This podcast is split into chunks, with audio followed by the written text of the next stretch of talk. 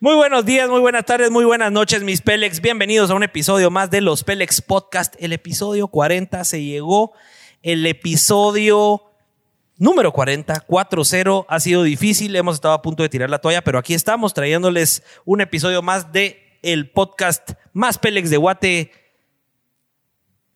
Con tus hosts. con mis co-hosts.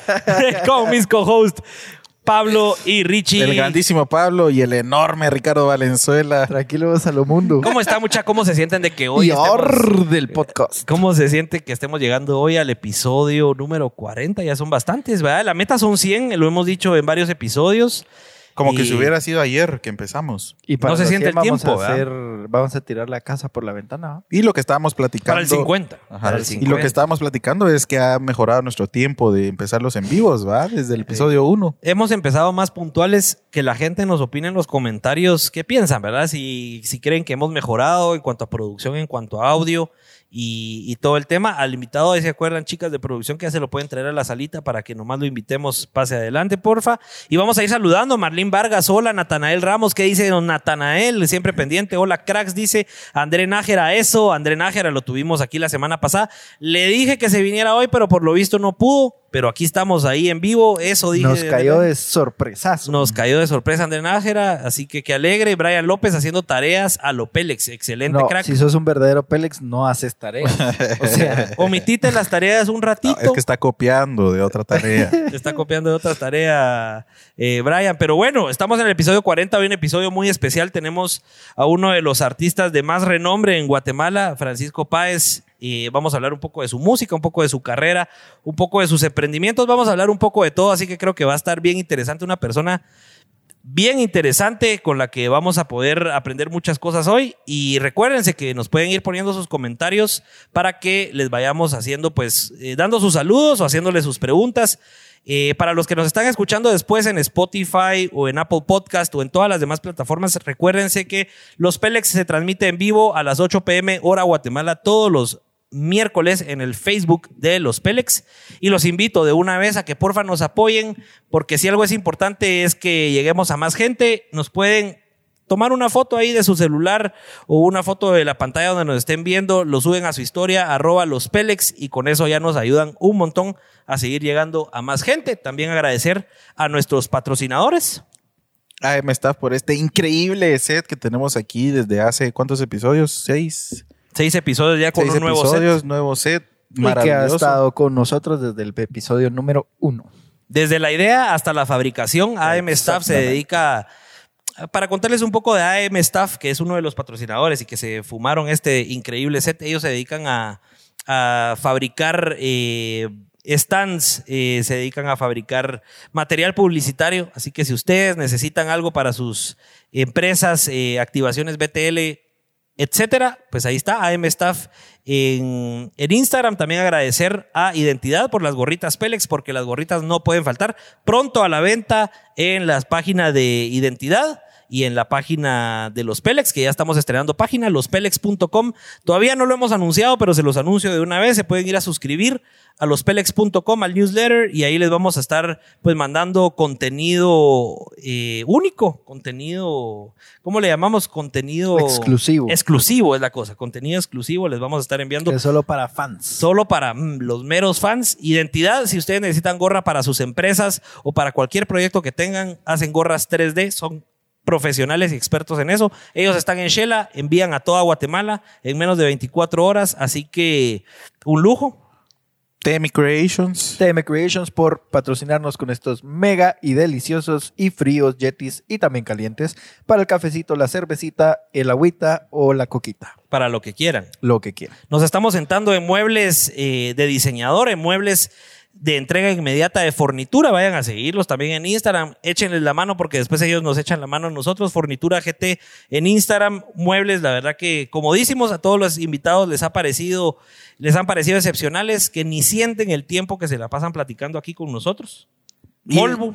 Molbu por estos audífonos que quitan el ruido exterior y solo eh, dejan escuchando lo que realmente uno quiere escuchar. Pura Te tecnología. Pura envuelve, te tecnología. envuelve más dentro del podcast. No sé si se han dado cuenta. O sea, Te metes, más, en- te metes más en el tema. Exacto, porque antes escuchabas a un otro ruidito o algo así, pero O estás pendiente ahí de que producción, que, qué está pasando fuera. Lo que sí se dice escuchando es si un avión pasa arriba o una procesión pasa enfrente. Pero fuera de eso, Pero fuera de eso. todo excelente. sí. Gracias a Chapin Films por esta superproducción. Expertos en transmisiones en vivo y en producción de contenido digital en general. Tenemos a todo un crew detrás que ustedes no están viendo, pero creo que vamos a hacer un episodio especial con todos para que los puedan conocer. Gracias Chapin Films por Si la quieren- superproducción. Si quieren volver eh, a tener a Anita en el podcast, por favor escríbenos ahí, que Sí. hay mucha Anita Lover ahí perdido. ¿Cuántas estrellitas hay para Anita? El que done más de mil estrellas va a recibir una postal firmada y autografiada por Anita alias la Luli. Se ha dicho y se hará. Ya me están volteando a ver allá atrás de producción. Enojadas. Eh, vamos con más comentarios. Marlene Vargas, ya son puntuales, al fin, dice Marlene. Natalia Ramos en todo mar. En todo Marter han mejorado. En todo Master han mejorado. ¿Y mi gorra para cuándo? Dice Natanael Ramos. Pronto le enviamos su gorra, don estrellas, porque recuérdense que la donación de estrellas es activa y hay premios para los tres primeros lugares. Joseph Morales, ¿para cuándo Pamela Paz? Pamela Paz está pendiente ahí que ni muy Ángel, que fue el, el último episodio, nos haga ahí la conexión y traemos a Pamela Paz. Pérez Feliz, saludos. Nicole Morales, saluditos Pélex. Brandon Soto. ¿Y seguirán con el contenido FPV o ya Nel? Pues fíjate, Brandon, que nos lo han pedido bastante. Yo creo que es momento de ponerlo sobre la mesa y ver si podemos volver a hacer un listado de lugares icónicos de Guate para seguir haciendo el proyecto, ¿verdad? Es de, es de ponerlo en papel. Es de ponerlo en papel Para y mí que los chateos del FPV deberían de hacer. Los- más los chateos. más contenido, Drone. Y Sí. también, obviamente, gracias a Dora Ice que nos está manteniendo hidratados esta noche. Claro que sí, estamos en temporada de verano, en temporada de Dorada Ice, porque a los Pélex Dorada Ice nos une, por eso nos estamos tomando una cervecita bien fría hoy, gracias a los Yetis de TM Creations. Y recuérdense, tenemos la dinámica de Dorada Ice. Hoy es bien sencillo ganar. ¿Qué se ganan? Un paquetón para que su verano, que ya viene dentro de dos o tres semanas, no sé si estoy bien o estoy mal, para que su paquetón se lo tomen en la Semana Santa. Eh, ¿Qué tienen que hacer? Solo nos mandan una foto en camiseta con una ice en la mano y automáticamente serán los ganadores del paquetón. Eso lo vamos a activar en unos momentos, así que vayan alistando sus fotos y cuando lo activemos, el primero que la mande es el que gana. Así que atentos por ahí. Y bueno, sin más preámbulo, creo que vamos a pasar adelante a nuestro invitado y vamos con su video intro. Sin pelos en la lengua. Bienvenidos al podcast donde se hablan las cosas tal y como son. Sin adornos y sin tanta babosada. ¿Sos feliz? ¿Te gusta tu trabajo? ¿Te han considerado un Pélex? Acá nos encantan los invitados Pélex, que se dedican a ganarse la vida haciendo lo que les gusta. Porque ahí, ahí está la clave. Arre pues. Mis Pélex, pues ya Francisco Páez en set, que dice Fran, Pancho, Páez, ¿cómo te, cómo te decimos hoy? A mí me dicen Páez, vos, pero hasta en mi casa me han dicho Páez siempre. Es No, apellido, siempre. Y ya no, ya no más. Ah, ya no, Fran. Fran. ¿Saben qué pasa? Que Francisco es muy largo, hombre. Sí, pues, Sí. mejor reducirlo un poquito ahí. Fran y Pancho es de viento en contra. Ajá, sí, pues ya hay una mezcla ahí. Sí, aquel, es el, aquel es el que tiene el Pancho. Yo soy Fran en todo caso. Sí, pues buenísima onda. Pues nada, queremos empezar agradeciéndote eh, por haber aceptado la invitación. La verdad que para nosotros es un honor tener a, a un músico de, de renombre, como lo, como lo estaba diciendo al inicio. Y pues nada, la intención aquí es que platiquemos un ratito, conocer tu historia, conocer qué te tocó, qué te tocó superar para llegar a, hasta donde has llegado en tu carrera, no solo en tu carrera musical, que creo que ya todos la conocen y todos los que nos están viendo, sino también en tus emprendimientos, porque ya investigándote un poquito uno se da cuenta de que hay un montón de, de, facetas, ¿verdad? Detrás del músico y que creo que son bien interesantes para que la Mara vaya aprendiendo. Entonces, muchas gracias por estar aquí. A ustedes, gracias, de veras que los, los felicito porque, pues, o sea, de veras, tener un programa, o sea, tan pilas y tan, y tan constante y todo, no es fácil, No es fácil. ¿verdad? Y los felicito por la calidad, que cada vez es más, más chilero todo y, Buena onda. y la gente cada vez se, se emociona más por verlos. Así de que, la verdad es que... Gracias, que- lindo, Sobre me- todo me se emocionan emociona por tenerte acá, ¿va? Porque ahorita tenemos Ay, aquí, gracias. sube la audiencia. Eso. Hombre, pues qué honor, eh, Fran. Y pues nada, solemos empezar con nuestros invitados platicando un poquito de, de sus inicios. Y, y te quisiera yo preguntar, eh, ¿de dónde viene Fran? ¿De qué, en, en qué hogar creciste? Eh, la dinámica con tus hermanos, con tus papás. Contanos un poquito de tu infancia. Yo nací en una, en una, de una familia, eh, ya fui al colado, por decirlo así, porque ya fue el último. Ah, ok, eso es el más chiquito. Sí, entonces. es el más pequeñito. Sí, pues. ¿De Y, cuántos? eh, de cinco, cinco. Sí, pues, familia Cinco hermanos, una, una familia, como eran antes, va, que ahora la mara que se casa y que se tiene hijos, y muchos tienen, llegan a uno. Ajá, Y cabal. un chucho. O dos chuchos y un hijo. Tiene más perros que hijos. Cabal, es cierto. Pero antes no, a muchas antes, yo no sé cómo le hacían los papás, pero Sí, eran pero otros tiempos. Eran otros tiempos, ¿va? muchas y, y- y- y, pues obviamente yo vengo de ahí. Mi papá era ingeniero civil. Ok, A él le gustaba cantar. Él can- tenía una muy buena voz ok. y fue parte de un coro, el coro de, de la univers- de la USAC, el Ok. coro de ingeniería de la USAC. Y tenía una muy linda voz, era un tenor así, ya sabes. Y Ujú. eh, él me inculcó un poco lo de la música, pero no directamente, porque cuando, cuando yo era bien pequeño, yo desde tenía 3, 4 años ya me ponía a cantar. Sí, Ponía- O sea, entonces ¿Porque lo llevas en la sangre A o, porque, saber. o porque lo escuchabas a él cantar todo el tiempo? yo creo, no, no, no, era por eso. Yo creo que porque eh, de alguna manera la música desde, yo creo que fue culpa de mi mamá, porque mi mamá, ella, pues obviamente el gusto de la, por la música de ella sí es, es bastante grande, ¿verdad? Y ella dice que hasta, hasta, pues en, cuando yo estaba en su, en, en su pancita, Ajá. oía música. Entonces, de plano, ¿verdad? Pero, Pero, interesante. pero, pero sí, yo desde muy chiquito me refugié en la música y siempre fui muy tímido. Ah, ok. Entonces, como era bien tímido, ¿verdad? La, la música a mí me... Te abría me- puertas, te abría. o te ayudó a no ser tan tímido. me ayudaba a conectar con más Mara y todo, pero Sí, pues. desde- eso lo descubrí ya cuando- en mi adolescencia. Muchas cuando Claro. ya uno ya empieza a salir y todo. Me acuerdo que yo me, yo me fui a intercambio a Estados Unidos y, y me acuerdo que en una fiesta yo estaba súper tímido, chivía en una esquina, muchas y, y, y la, y pues la, lo- todos, los, todos los chavitos y chavitas gringos ahí, ya saben, en las típicas fiestas que uno Ujú. mira en las películas de los ochentas. ¿no? Ajá. Y, y pues yo en una esquina, ¿va? muchas, yo puro nerd ahí, era bien, era bien nerd, siempre he sido bien nerd. Sí, pues siempre te ha gustado estudiar. Sí, Sí, sí, sí. siempre me ha gustado estudiar y siempre en frente de una compu. Ajá. Y eh, esa, me acuerdo que ahí fue donde descubrí que yo quería ser músico porque yo vi a, lo- a, la- a toda, la, a toda la bandita ahí ha- haciendo sus cosas y yo en una esquinita ahí con otros nerds, Ajá. medio hablando en inglés, ¿verdad? Y vi una guitarra y dije, esta es mi oportunidad. Entonces agarré la guitarra. Yo ya sabía tocar un poquito de guitarra. Y ¿Eso cuántos años tenías más o menos? Como 13. Sí, pues. ¿verdad? Ajá. Y agarré la guitarra y yo como que nada, y me agarré la guitarra y, y empecé a tocar flamenco y empecé a tocar más cosas y, Ajá. y los gringos como, ¡hola, bro! Ahí brillaste, fue tu Ah, momento de entonces, brillar. entonces ahí sentí, dijo, dije, este es mi, este, este es Ajá. mi rollo. Pues, pues sentí que, que como que me conectaba más con la gente. Esa fue la primera vez que sentiste de veras que la música eh, influía tanto en vos o en lo que hacías.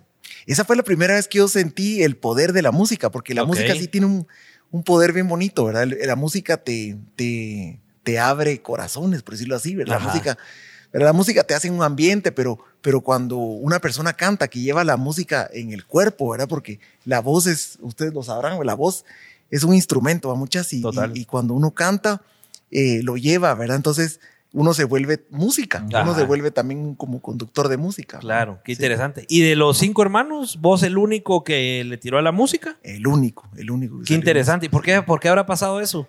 ¿No te lo has No preguntado nunca? No, no, la verdad que no. No, Sí, pues. No la verdad no sé. No, yo realmente agarré la guitarra porque ahí estaba la guitarra. Mi papá había comprado una guitarra para que él tocara, ¿verdad? Ajá. Y no la vayan a tocar, di. Ajá. Y vos ahí. Ajá, y, y yo después El del travieso. colegio llegaba y me ponía ahí, pen, pen. Ajá. Pero poco a poco fui haciendo acordes, ¿verdad? Y Vos solito, o sea, sin que nadie te enseñara. Empecé solito, después ya tuvimos un, tuve el gusto de tener un maestrazo ahí que era un- el hijo de una amiga de mi mamá que, que un tipazo y además que un super pilas y él me enseñó los primeros acordes, me dijo, él me dijo, ah, me- te, te quiero enseñar una canción que hice.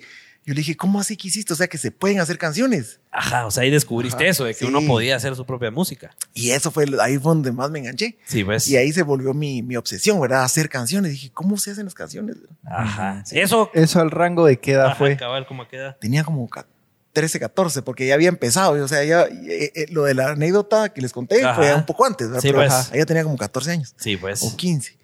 Pero, pero fue bien interesante porque fui, fui como aprendiendo mucho de, oyendo, ¿verdad? Escuchaba la música en la radio y la sacaba, Ajá. ¿verdad? Qué nave. Leí por ahí que tus hermanos influyeron de cierta forma en tu influencia musical porque vos al final parabas escuchando lo que todos tus hermanos más grandes escuchaban. Vos sos el más pequeño. Soy el más pequeño, ¿sí? Pues? Ajá. Sí. Eh, sí, Sí. ¿Cómo te, eh, sí te, de alguna forma te influyó todo lo que ellos Ah, sí, escuchaban? por supuesto, este, ellos siempre han tenido, mi hermano y mi hermana grande, siempre han tenido un muy buen gusto musical. Entonces, Ah, ok. escuchaban buena música, Sí, buenísima pues. música. ¿Verdad? Que yo ahora oigo y digo, puchicas, qué dicha tuve de escuchar eso cuando tenía dos años, tres Claro, años. Ajá, ajá. ¿Qué- o sea, sí y- influyó. ¿Y Pues. qué tipo de música era? ¿Qué artistas? Artistas como, por ejemplo, Pink Floyd, Led Ajá. Zeppelin, ¿verdad? Eh, Alan Parsons Project, eh, no sé, eh, o- ABBA. O sea, artistas grandes, ¿verdad? Muchas que, que- en ese tiempo era, era, eran populares, pero no era tan común aquí en Guatemala oírlos. Ajá. Y por otro lado, eh, siempre me gustó la música latina, ¿verdad? Entonces oía salsa, oía merengue. En los años 80, cuando yo estaba bien pequeñito, oía salsa, merengue. Y yo decía, me gustaba, ¿verdad? Pero a mis amigos decían, ay, no, que esa música nada que ver, que no sé qué. Sí, pues no era lo de moda, no era lo que la Mara escuchaba normalmente. No, no, no, no, para nada. Mira, una pregunta interesante es, eh, ¿los músicos en general tienen que estar abiertos a todo tipo de género? Te lo pregunto a, a vos, o sea, ¿un buen músico tiene que saber absorber lo mejor de todo tipo de género musical? ¿O, o existen también los músicos muy buenos que solo se han enfocado en uno? Por ejemplo, un rockero, pero que solo escucha rock y ha escuchado rock toda su vida y solo referencias de rock. ¿O, Si se va a dedicar solo al rock, pues no tiene por qué escuchar nada más, pero lo que sucede es de que una persona que se nutre de más de más fuentes, ¿verdad? Y va escuchando otras cosas, de pronto va agarrando un criterio más amplio, ¿verdad? Sí, y pues. de repente descubre, ¿verdad? Eh, uno, de los, uno de los ejemplos es, por ejemplo, los Beatles, ¿verdad? Ellos, ellos cuando, cuando empezaron a componer música, eh, eh, McCartney y Lennon, ¿verdad? Ujú. Empezaron a, a- descubrir eh, y a buscar discos de otros países. Ok. Empezaron a pedir que les mandaran discos de México, sobre todo en México Ajá, y todo lo que está sucediendo en México. Y ellos oían. Y, y de hecho, mucha de la influencia de ellos es justamente las maravillas que se hacían en México, el bolero y todo. Interesante. Viene de, o sea, los Beatles fueron influ- influenciados por eso. Y cualquiera diría, no, ellos no oían eso. ellos no, no, por supuesto, todo. Sí, pues, todo era. eh, eh, y, y también escuchaban cosas de África, cosas Ajá. de que estaban pasando en Alemania, cosas que pasaban en Sudamérica, ¿verdad? Era Entonces, escuchar un montón de lados para ya ellos ir eh, creando un concepto, pues. el mejor músico, o sea, mira, el músico en sí, el que, el que toca un instrumento, un pianista, algo así, pues que se centre en su, en su, en su estilo, ¿verdad? Ok. Pero un compositor, yo diría, o un productor sí debería de escuchar de todo, ¿verdad? Y ese era Sí, mi pues. sueño, ser compositor.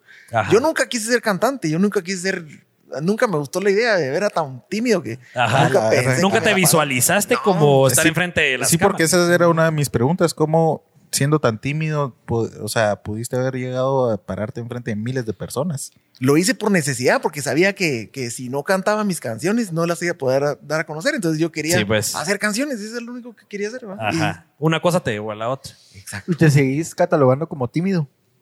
Tal vez ya no tanto, ya, ya, se me, ya se me ha quitado bastante, pero ha sido gracias a la música, ¿verdad? Porque la música también me ha abierto también más puertas, ¿verdad? Y la música me ha permitido conectarme con más personas. Y ya me doy cuenta, pues, que, que, que la timidez es, eh, se puede superar, o sea, todo se puede superar. Claro. Pero, pero sigo, sí, me sigo poniendo nervioso, por ejemplo, cuando me subo a un escenario, me sigo Ajá, poniendo ajá. nervioso. Todavía se Ah, tenés ese momento Ah, de sí. timidez y de que Co- te pones Y en nervioso. ese momento, ¿cómo lo, o sea, qué, qué ¿Cómo te pones a controlas? pensar en ese momento? Bueno, no tengo que estar nervioso. ¿Qué haces? ¿Cuál es tu proceso ahí? Yo trato, yo lo que hago es visualizarme, ¿verdad? Yo me, me cierro los ojos y me, y me visualizo parado en el escenario, muy seguro de mí mismo y todo, pero lo que no sabe la gente es que estoy súper nervioso. Ajá, cabal. La gente no lo, no lo percibe, pero vos sí adentro eh, tuviste ese tu lapso de nerviosismo. Exacto. Que me imagino que cuando ya te pones enfrente de la gente y agarras el micrófono y te metes en tu mosh, cambia completamente la historia. Sí, porque el micrófono también de alguna manera me hace sentir seguro de lo que pues estoy haciendo algo que yo amo ¿verdad? Claro. y, que, y, que, y que me gusta, o sea, que es algo que yo me siento como un pez en el agua, ¿verdad? Con Total, el micrófono. total. Entonces ya no me importan lo que piensen, lo que digan, ya no me importa nada y asumo mi rol, ¿verdad? Y eso Total. es lo que les digo a la a muchos me dicen, pero ¿cómo le hago para quitarme la timidez? Digo, Ajá. tienes que subirte porque eh, algo fantástico que tienen los artistas es de que se, se suben al escenario y se suben, ¿verdad? Y pues, si quieres te bajas después, muchos no se bajan, Ajá, se, quedan bien subiditos. Ajá. Pero la- lo lindo es poderse bajar, ¿verdad? Y, y experimentar esa, esa catarsis encima de un escenario y experimentar también esa, esa transición, ¿verdad? De, de una persona, pues, pues Total. normal y Ajá. ahí que, pasa desapercibido, Ajá. a una persona que, que puede capturar un montón de imágenes, de, de- De emociones y generar un montón de, de energía, pues. Ajá, y Ajá. sí, energía, porque sí es pura energía, ¿verdad? Y se siente. Ajá. Uno subió a un escenario así con un público grande y se siente una energía bien bonita, ¿verdad? Que, que es súper fuerte, ¿verdad? Claro. Es- ¿Cómo haces, y, y- y entra- adentrándonos un poquito en esto, cómo haces para bajarte de la nube después de haber subido al escenario? Te, te lo hago porque eh, hace unas semanas vi un video tuyo que te hicieron una broma en la mina con cariño hace Ah, añales, añales. mano. Y que el cuate te estaba de fregar y vos como que tratando de no, no contradecirlo ni nada, solo le decías, sí, no, ajá, ajá, ajá. Sí, no, eh, lo que sucede es de que abajo del escenario, ya cuando uno se baja, ¿verdad? Estás, estás lleno de energía, adre- adrenalizadísimo. Ajá. ajá. Y lo que necesitas es, pues, obviamente, yo como cantante necesito bajarme también la- las revoluciones de mi voz. Entonces, me, necesito hacer ejercicios, necesito hacer vocalizaciones. bajarme- Después de. después de, necesito un, un espacio a solas Sí, para pues. hacer vocalizaciones, bajarle, porque estoy cantando una hora sin parar o más, dos horas sin parar. Ajá. Necesito bajarme. ¿verdad? Entonces me bajo y, y me encierro, ¿verdad? Pero esa vez, por ejemplo, me agarraron en fly y el chavo, mira, que y empezó a trolearme. Pero, y- y- pero así como que ¿ah? Sí. Eso fue después, de pero vos no cantaste bien. ajá, ajá. Sí, después de que eh, a mí, me, a, a mí ya no me extraña nada. la Pero verdad. nunca le, o sea, nunca, nunca, Lo de, o sea, nunca te enojaste, pues. ajá, nunca te enojaste vos. Yo No. decía la gran puchica. Vos ya le hubieras aguante". roto la cámara. O A ver, hermano. No, ya estamos acostumbrados a... Ajá. Sí. En algún en, en algún podcast escuché de algún de algún artista, no sé si fue Camilo, que él contaba que bueno, subirte a cantar a un escenario con miles de gentes, al final vos estás generando un montón de energía. Pero es algo que uno no logra ver o percibir, pero que al final de veras la gente a uno o a vos como cantante estar enfrente de todos te roban también energía. O sea, eh, existe ese proceso místico de que toda la gente que te está ahí escuchando y todo te está robando energía a vos. Eh, ¿Es algo que pasa? Te, que- te quería aprovechar a preguntar. ¿Es algo que vos sentís un bajón después de bajarte del escenario? Como que te quitaron algo porque lo diste todo encima del escenario. Fíjate que no es que te quiten algo, es que canalizas una energía que tal vez está ahí y que nunca se acaba. ¿verdad? Ok, Eh, ok. Y, y el, el cansancio que se siente no es que te quitaron, sino es que pasó mucha energía por vos y sentís Ah, ya. Sí, pues. Una sobrecarga. Sí. Como que vos te sobrecargaste arriba, ya cuando te bajas es como que te ven ese bajón de que vos tiraste mucho. Sí, Sí, pues. sí, sí, sí, pero no, no, no, nunca me he sentido así como, ay, Así débil. o sea, no, no. sí, al pues. contrario, te sentí súper enérgico después. Sí, pues. Y te hace falta ponerte cuando te bajas de un escenario y sabes que te vas a volver a subir. Me imagino ahorita en pandemia que decís, ¿hasta cuándo me voy a volver a subir? Sí. Sí, nos ha hecho falta. Sí. Sí, es, es un sentimiento bien difícil de, de expresar porque yo, lo, yo le he hablado con otros amigos músicos de- y que, no, que todavía no han tenido esa experiencia otra vez de, de tocar así Ujú. frente a mucha gente. Ajá. Y dicen, ¿verdad? Sí, dices, o sea, es como, no sé, es como el- la parte más, el, el- como el top de, de, de los, de la vida, ¿verdad? De, de un cantante es como ese momento. Ajá. Y ya no tenerlo es como, ay, una tristeza, ¿verdad? Como que te quitaron algo, pero obviamente yo tengo más cosas que hacer, entonces... me- Tenés con qué entretenerte, Sí. pues. Sí. O sea, Ujú. es diferente con alguien que me imagino que, que solo se dedica Solo. Solo es- es músico. Sí, es más fuerte el, el pegón. sí. Qué interesante. Regresando un poquito, ¿cuál fue el primer instrumento que, que con el que practicaste? El primer instrumento que, con el que experimentaste. El primero fue un tecladito que mi papá me regaló.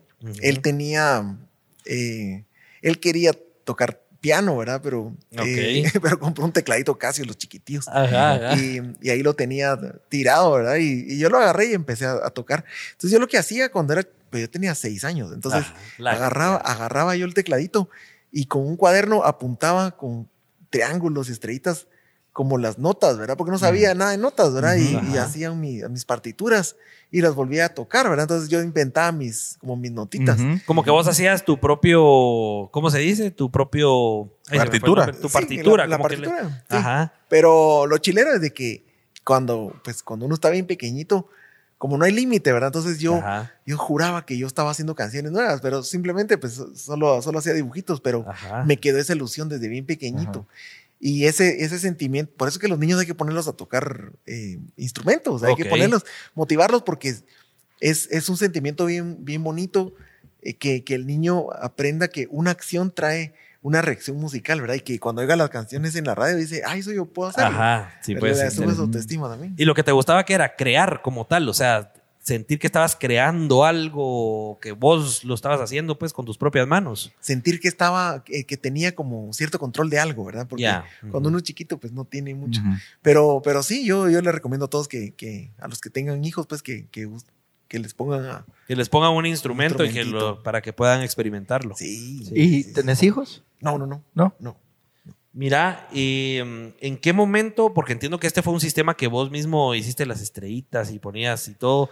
¿En qué momento ya se profesionalizó eso? O sea, ¿cuál fue el momento en que ya recibiste una clase eh, que nos contabas ahorita que tuviste un gran maestro? Pero ¿en qué Sí. momento fue o cuánto tiempo experimentaste con tu propio sistema? La verdad, la verdad, nunca recibí clases después. O Ah, sea, bueno, más adelante ya me metí a, a cursos y sacar un montón de cosas, pero lo que sucede es de que yo toda mi vida fui muy empírico, ¿verdad? Y según yo eh, lo hacía bien. Y el clavo número uno, el problema más serio que pasó en mi vida fue haber perdido mi voz, Ok. ¿verdad? Y me dio una, una, una afección en la garganta, en, en las cuerdas vocales, que, que se llaman nódulos, ¿verdad? Son bastante comunes, pero en los cantantes son terribles porque si, si, o sea, si están en ciertos puntos te puede dejar mudo. De hecho, el doctor me dijo, mire usted, usted ya no va a poder cantar y, Sí, y pues. así fue bien grave. A la gran. ¿Y eso qué edad fue más o menos? a los, pues eso, eso ya fue ya estando en Malacates. Ya estando, sí, pues. Lo que sucede es de que eh, yo empecé sin aprender. Entonces, ese es un error que yo siempre le digo a todos, em, a- métanse a clases, porque yo por muy machito me metí a cantar y me subí a cantar y empecé a hacer canciones y no sabía lo que estaba haciendo. O forzabas tu voz o no tenías buen voz. uso de tu... Exacto, no calentaba, forzaba mi voz. Entonces, ah, casi me quedo sin voz. O sea, fue la horrible. Diabla. Sí, pues sí. A la. Ahí viene la importancia entonces de que si uno sí le interesa, de veras aprenderlo bien. Exacto, aprender, meterse a clases y no, y no creérselas que uno se las sabe todas. Entonces es un problema cuando los, los músicos tenemos ese ego que queremos, ah, no, yo puedo solo. Ajá. Me tocó que me bajaran de la moto. Porque. Sí. sí, pues ya no se podía. Eh, pasaste mucho tiempo eh, tocando y cantando en la iglesia. También, Entiendo, sí, sí, ¿verdad? sí. Eh, cabal, tuvimos a, eh, a Dani Contra, que es un rapero aquí de Guate, hace un par de episodios, que nos contaba que también él empezó en la iglesia ahí Sí, con sí, la sí. batería y todo. ¿Qué, qué, qué- qué bases te dio el haber estado en, la, en, la, en el grupo musical de la iglesia? ¿Aprendiste muchas cosas ahí? Porque me imagino que fue el primer ambiente en el que te sentiste vos cómodo y que podías seguir haciendo más grande esto de la música. Pues ni tan cómodo, porque la primera vez yo no era cantante, yo era guitarrista en la iglesia. Ajá. Sí, pues. Hicimos un coro, ¿verdad? Éramos tres guitarristas y, do- y tres cantantes, ¿verdad? Yo era, el, yo era uno de los guitarristas. Ajá. Yo tenía 14 años, ¿verdad? Y de repente empezó la misa y, y volteé a ver y no estaba ningún cantante. Y yo, ¿dónde están? No habían venido, ¿verdad? caray. Y Te volteé tocó. a ver y, ajá, y los dos, guitar- dos guitarristas, vos cantá vos, me dice. Y yo, yo no sé cantar. Y- ¿Nunca habías cantado? Solo por, o sea, Solo por, hobby. Solo, solo en la bañera. ¿no? Ajá. Y, y me y dije, ¿será que canto? Y volteé a ver y el padre. Ajá. Dale pues. Dale pues. Ajá. Ah, empiecen. Y yo, hijo de la y te- que tocan la campanita. Y yo Ajá, ajá. agarré la, agarré la guitarra y, y me puse el micrófono de, de una de las cantantes y empecé, ¿verdad? Eh, pero todo es afinado, No. de decir al Señor. y ¿sabes qué hizo el padre? Se subió y, y a media canción No, hombre, te paró ahí en me dijo, mire joven, por favor, si, enfrente de todos en el micrófono, No. por favor, cállese para, para cantarle al Señor, tiene que aprender, si no, mejor no lo haga. No. ¿Cómo te atreviste a cantar después de haber... ¿Cómo superas eso? me quise vengar de ese padre. Sí, pues, o sea, él te motivó. Sí. Los, los daste a favor. Exacto, entonces un año después sucedió lo mismo, pero ya, ya había practicado lo suficiente. Sí, pues, ya sabías Sí. cómo entonar. Ya, ya había tenido alguna experiencia. De hecho, durante ese año, justamente hice mi primer banda que se llama Jade. Y digo, se Ah, llama porque todavía, todavía nos juntamos a veces. ah, qué nave. Y es una banda de amigos del colegio, ¿verdad? Que A los 15 años. a los, a los 16 años la fundamos. Sí, sí, Sí, pues. Sí, por ahí. Qué interesante. Yo creí que Jade había sido después, o sea, No, creí no, que no, había no. pasado más tiempo. No, no, de los 15, 16 años por ahí. Y, y pues obviamente terminamos de tocar como a los 19 y ya un par de años después fue que hicimos Malacates. ¿Y en Jade qué eras? ¿Guitarrista, vocalista? Empecé siendo el guitarrista y el cantante era un chavo que, que, que era el que nos prestaba el, es, es el cuarto ensayo, ¿verdad? Y tenía los, él sí tenía micrófonos y yo apenas si llegaba a mi guitarrita ahí, dos, tres. Y él sí tenía un montón de equipo y todo, ¿verdad? Entonces llegábamos con él. Y el cantante un día se puso bien rockstar. Dijo, no, yo quiero hacer las cosas a mi modo. Ajá. Entonces lo, lo echamos. y Sí, lo pues. echamos de su casa. Ah, la, porque ahí se juntaban. Y, y bueno, ¿quién canta? Pues yo canto. Y eso Ajá. fue en ese año, cabal. Sí, Entonces pues. yo empecé a cantar. ¿Y desde el principio sentiste que sí ya tenías vos algo o la Mara a tu alrededor te decía, no, vos sí sos bueno? Me ¿Cómo? decían, vos sí puedes cantar, mano. ¿Y por qué no cantas? Pero yo no quería cantar por la cuestión de que era bien tímido. Ajá. Entonces Ajá. no quería. Yo no, no- de hecho, el primer concierto con Jade fue de espaldas. Los Ajá. primeros dos o tres conciertos No. de espaldas. No, hombre, La ahí Mara can- se reía. No, Sí, hombre, Qué vergüenza. era tu sello ahí cantar de espaldas a la Mara. Bueno, y, A la y- y gran. sabiendo que la Mara se estaba riendo, se reía, ¿cómo no hiciste el cambio y te diste vuelta, por ejemplo? ¿O no cambió eso en vos? Lo que pasa es de que yo estaba más preocupado por la música, ¿va? por las canciones. A mí no me importaba lo que pensaran. Pues, Ajá. yo nunca quise ser artista, por decirlo así. Sí, yo pues. quería ser compositor. claro, eh, o sea, el compositor era como te visualizabas a un futuro, Sí. sí, componiendo música, Sí, escribiéndola. totalmente. No, no, no como el frontman, ¿verdad? Cabal. ¿Y todo lo que tocaban en Jade en ese entonces ya era compuesto por vos? ¿O Pues, por pues, más eh, éramos por eh, el guitarrista y yo más o menos haría- hacíamos. Era que el guitarrista Che Menéndez le mando un fuerte abrazo a mi hermano. Y pues con aquel empezamos la banda y él, y él también me enseñó a tocar guitarra, más cosas, bien pilas, ¿verdad? Un gran guitarrista. Sí, pues siempre todos de la misma generación. Todos de la misma generación, sí. Sí, ves, es interesante. Un poquito de la dinámica de, de- de este show es también que la, la gente pueda hacer sus preguntas y salir de dudas y poderte conocer también un poquito mejor, no solo nosotros. Listo, listo, Y listo. Sofía Marín donó 45 estrellas. Gracias, Sofía. Yo quiero que Francisco me mande un saludo. Lo admiro mucho. Ay, muchas gracias, Sofía. Te mando un fuerte abrazo. Gracias por las estrellas aquí a los compañeros. gracias, Sofía. gracias. No, muchas gracias, Sofía. De veras, es un honor, un honor de veras. Te esperamos ahí los sábados, hacemos lives. Eso. ¿Dónde, ¿Dónde? dónde? ¿Dónde? Promocionalos de una vez ahí. en Facebook, en el Facebook de Malacates. En el Facebook de Malacate Ahí, siempre todos los sábados ¿Tocan live. o platican?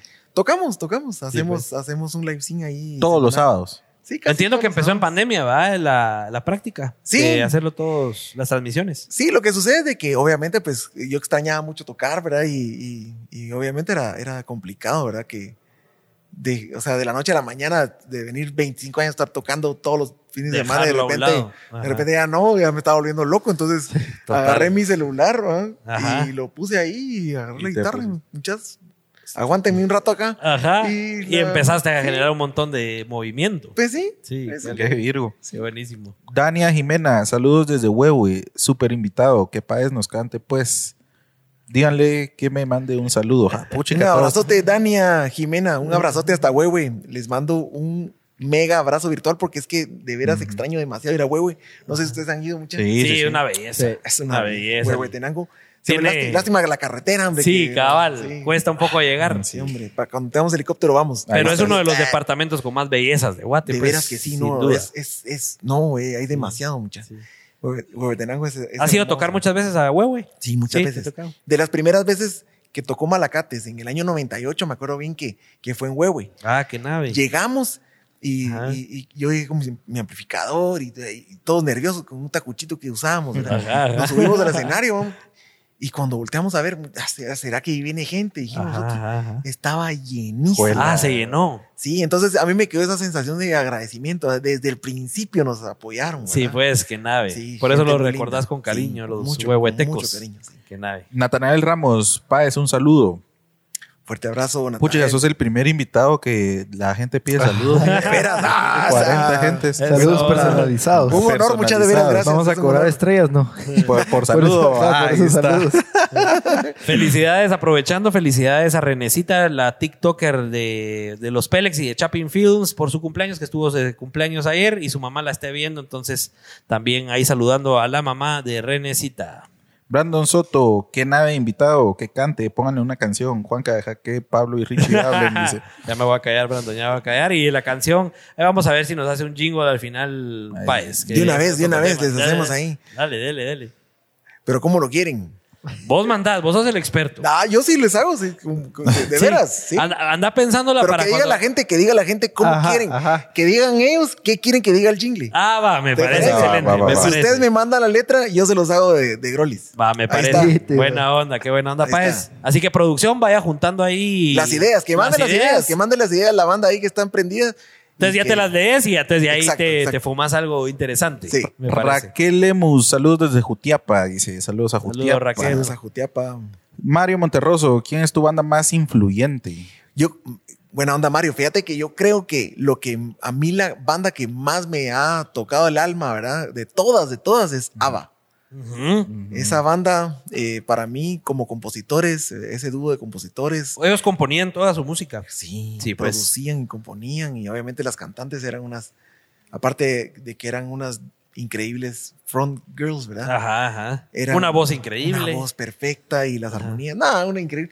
Ava es tu referente. Me top. encanta, a mí me encanta Ava. Pero hay muchos, la verdad es que eh, los Beatles también, ¿verdad? Ajá, me gusta, la- no sé, me gusta de, de todo, la verdad. Qué nada, qué interesante. Madeline Morales, Paez, corazoncito. ¡Ey! Un abrazo, Maydelin. André Nájera donó 100 estrellas para ese TikTok con el Paez. Dice. ¡Ey! Eso, Nájera. Hay TikTok al final, hay TikTok. Mañana lo pueden ver en nuestras redes. Gabriel Funes, buenas noches. Acá presente de nuevo en el mejor podcast. Qué buena onda, Gabriel. Buena y eso onda. que no escuchaste el nuestro de los Illuminates. Pero ya, ya no estamos juntando. ¡Ah! Le estoy haciendo, echando tierra. De veras que, haciendo un paréntesis, lo de los Illuminates, de veras que creo que ustedes fueron los primeros en hacer podcast, porque eso fue que uno o dos años antes de pandemia, incluso, ¿o no? No, hombre. Nosotros ¿No? empezamos en el 2012. ¡A la gran puta! 2012. Sí, en el 2012 empezó. Con McKay. Con McKay, Florido Macal, sí. Sí, pues. Y, y ahorita que lo pusieron en pausa y ahorita están retomando, ¿o ¿cómo? Estamos haciendo el script todavía. Ah, ok. En eso estamos. Ya ¿Y llevamos tres años. Tres años en pausa. Sí. En script. En ¿Y la si es un elaboración podcast de como script. tal? Eh, sí, es un podcast, sí. Lo que pasa es que si lo pueden, ahí sí lo pueden buscar. Sí, ¿Sabes sí. qué? Mire, lo- lo ¿Dónde que lo sucede- encontramos? Lo que sucede es de que una vez eh, Macal, que le Ajá. mando un fuerte abrazo, es un tipazo el Macal, eh, nos juntamos porque estábamos viendo unas ondas de. A mí me gusta la. Estudié animación 3D en Ah. Maya. Ajá, y porque soy arquitecto y me, me fui por ese lado, ¿verdad? Ajá, sí, sí. Y él tenía la representación de Maya, de Autodesk Maya aquí en Guatemala. Entonces le hablé y le dije, vos, mira. Y nos sentamos y dije, vos, qué chilero todo lo que estás haciendo. Ajá. Y me dice, vos deberíamos hacer un podcast. Y yo, ¿qué es eso? Le dije. En el 2002. A la gran eso fue en el mierda. 2011 cuando hablamos con él. A la ¿Qué es eso? Le digo yo. Y me explicó, ah, me dijo, vos hagamos uno, vos invitemos al McKay. Ajá. ¿Quién es el McKay? El McKay. Y me acordé de McKay, ¿verdad? Ajá. Yo le decía a Ronald, porque Ajá. aquel es cuate mío del, de la U. Ah, de veras, ¿verdad? qué interesante. nos- Estudiamos juntos en la U. Sí, pues. Entonces lo llamamos y ahí nos juntamos con Florido. Y, pero fue una cosa de, de juntarnos una vez a la semana solo por joder, la verdad. Sí, no pues. Era, no era así profesional como usted, muchachos. Muchachas, que hasta tienen su la madre. Todos brandeados. Sí, todo chilero. muchachos. No. ¿Cuántos episodios hicieron con los Illuminates? 110, 120. A la madre. Puchica. Y lo encontramos en Spotify. O sea, si lo queremos escuchar, ¿dónde se encuentra? Sí, en todos lados, en Spotify, en todos lados. sí. Ah, de veras. Qué interesante. Sí. Vamos a escuchar. Por Sí, muchos años le ganamos a Tutti Furlan. Un fuerte abrazo. Ah, de veras. Sí. Cabe resaltar. Y una, y por un par de meses a Don Cash Luna, para que mire. Ah, sobre- ah, dos meses lo superaron en. Sí, en rating. Ah, puedes creer. nave. Obviamente estamos hablando de 2003. Sí, pues. O sea que ahorita están preparando el regreso, el Pues la verdad no tanto. O sea, mira, lo que sucede es de que McKay, y ustedes lo conocen, eh, aquel es un, eh, una persona muy ocupada. Aquel Ajá. se, se mantiene súper ocupado en sus cosas y Total. todo. Y Pues ya sí, cuesta ya que se logren juntar y tener el tiempo. Sí, es difícil. Aquello se se trabaja un montón y todo. Y Vamos a estar atentos por si lo logran. Atentos Si y lo hay logran que agarrarnos ahí porque nos pueden Quitar nos el rating, nos podemos destronar. ¡Asa! Vienen, vienen con todo. José Ramos donó 100 estrellas. Gracias, Josué. Buena onda. Buena onda. Víctor García donó 300 estrellas. Qué grande, Víctor. Gracias. Lleva cuatro, cuatro episodios, lleva Víctor así. Sin parar, papá. Donando. Ya lleva cuatro gorras. Pedro Castillo donó 50 estrellas. Buena onda, Peter. Natalia Alvarado, díganle al joven que cante una canción a mí y a mi novio Juanjo la canción. Déjame, Déjame llegar. llegar. Yo los voy a poner a- aquí a mis amigos a cantar. Ahí está. ya nos fregó Natalia. Va, nosotros la empezamos y vos le Ahí metes está, ahí el. ahí va, está. Me parece, me parece. Henry Jai, qué buena invitación, mucha buena onda. Pélex por estos programas. No, hombre, gracias a ustedes Gracias por a vos, escucharnos. Henry. Muchas, pero la palabra Pélex Ajá. A mí me llama mucho la atención porque, pues, es más, siento que es más como de mi, de mi generación. Ajá. McKay, McKay dice, en algún momento McKay nos dijo, bueno, no nos dijo, publicó de que, o, o creo que nos respondió una historia así como de que Que de que él había él, inventado la él palabra. se la había inventado. y nosotros tenemos un episodio que se llama Pélex. Ah, de veras. donde él cuenta la historia en el 2012. 13. Ah, qué interesante, si la vamos a escuchar. Pero sí. Bueno, nosotros de seguro de ahí la sacamos porque éramos fieles seguidores de los doblajes de Mira, McKay. pero, Bueno, él dice que se inventó la palabra, pero yo la, yo la usaba cuando era Ah, vos ya lo usabas antes, sí, Sí. pues. ¿Y qué, qué significaba en tu niñez? Peluche. Telex? Pélex, lo que pasa es de que Pélex eh, había una onda que se llama Telex, que era un sistema de comunicación, ¿verdad? Entonces, Ajá. Telex era como de, no sé, no me acuerdo qué era, pero como Viper o algo así. Ajá, ok. Y, y entonces de obviamente del término se la pela, ¿va? Ajá, Ah, ajá. Se, se- se pela el Ajá, riel, lo que sea. Entonces, esos hasta se la están pelando, ¿verdad? Ah, Sí, sí, pues. es, eh, puro Pélex. Se juntó la palabra, pero Ronald McKay asegura que fue él que mezcló esa palabra. Y cuenta ahí qué significa McKay en el episodio de los Illuminates. Cuenta. Tendrían que verlo. Lo vamos, a, Ah, vamos a- esa- lo vamos a ver y escuchar. Sí, porque nosotros Eh, de seguro de ahí la sacamos porque... ¿En, qué, en qué año la, se la inventó él? Supuestamente en los años 80. O sea, cuando Sí, era pues. niño. Ah, ya, ya. Sí. Ya, Sí, a nosotros, a nosotros nos decían Pélex en el 2000, 2005. Nos decían a nosotros Pélex. Sí, pero era la, era la época de donde McKay brillaba con sus doblajes al Sí, buen Chapín y sí. todo. Sí, claro. ¿verdad? Y que nosotros Y la que la usaba adaptamos. mucho. Sí, nosotros la adaptamos porque realmente cabal Pélex que se la está pelucheando y todo, que es algo que nos pasa mucho en nuestro rollo artístico de hacer videos y fotografía, que la Mara te pregunta, ¿y ustedes a qué se dedican mucha? Y uno les Puro dice, Pélex. hacemos video y foto. Ah, pero ¿y de qué trabajan? Sí, pues. ¿Me entendés? Entonces, Imagínate lo que le dicen a uno de músico. Solo Cabal. imagínate. Entonces, para hacerle honor a eso, Claro. los Pélex, ¿va? para que la Mara lo entienda. Juanca López, vamos rapidito con los comentarios, Pablo. así el ambiente es más la- fácil o más difícil ahora para un grupo que quiere sobresalir en Guate comparado a antes. El ambiente es más fácil. Yo creo que es más fácil ahora. Les voy a explicar por qué y mi teoría. Ajá. Lo que sucede es de que obviamente hay más competencia. Eso lo convierte en más, di- más difícil sobresalir, pero es más fácil hacerlo. Porque, o sea, yo cuando estaba, cuando empezó Malacates no había, no había tanta penetración de internet. Ajá, ajá. Y, y obviamente para promocionar una canción no habían redes sociales, ¿verdad? No habían, no existían. Ajá. ¿Y, y cómo hacías? Ajá, ¿qué hacías? Medios Tenías que- tradicionales. tenías que tocar la puerta del medio, ir a hablar, hey, ¿cómo estás? Mucho gusto, mira, ¿te gusta mi canción? Y obviamente al principio la dejaban ahí guardada, no les interesaba. Ajá.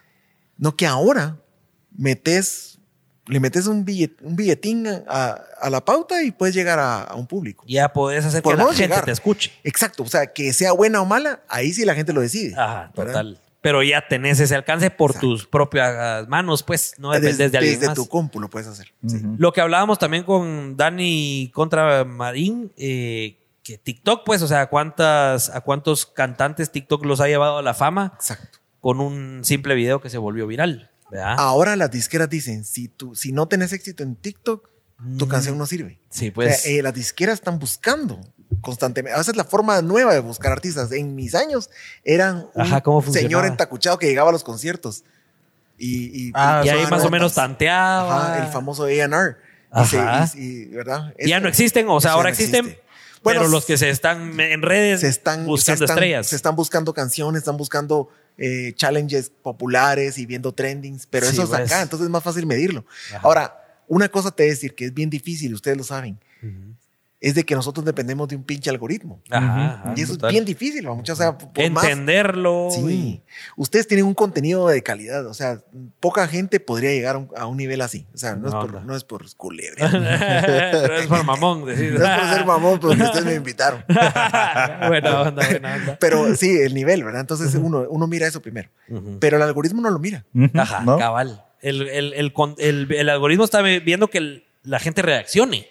¿verdad? Exacto. Pero ¿qué pasa si la gente no reacciona? Si por alguna razón, por ejemplo, mucha gente, me acuerdo yo que cuando decían, le decían a los músicos, hey, eh, mamá, mire a la tía, a mi prima, que le den like. Y eso era lo peor que podían hacer, porque Ajá. entonces confundían al algoritmo. Sí, Decían, ¿ves? ah, entonces es para señoras o para... Ajá. Sí, Nada pues, que exactamente. Y se quedaban ahí en su círculo. No que Ajá. Ahora lo- los algoritmos son más complejos, ¿verdad? Son Claro. súper Y cambian constantemente, me imagino yo. O sea, Sí. puchica. Ja. Si no miras ahora, yo no sé cómo les va en Facebook a ustedes, pero los alcances eh, orgánicos son más bajos. Sí, Sí. total. Tenés que o pagar o no te ve nadie. Exacto, ¿verdad? Pero tenés el otro que es TikTok, que media vez estés entreteniendo, te vas para arriba, pues. Pero sí, es una, Es una ciencia. es una ciencia, es, Es una, una ciencia. ciencia. Angie Hernández, admirable la trayectoria de Páez, dice Angie. Buena onda, gracias. Daniel Man- Maldonado, saludos Pélex, qué genial que esté Páez hoy. Buena onda, Dani. Virgo, Mario Orozco, ¿qué es lo más difícil de ser artista en Guate? en cualquier lugar es difícil ser artista. Lo que sucede es de que nosotros tenemos ese, ese, es- esa- ese pensamiento Ajá. que en Guatemala no hay apoyo. Ajá. Pero es que Guatemala no es el target. Guatemala es un país, pero el target ya es el mundo, pues.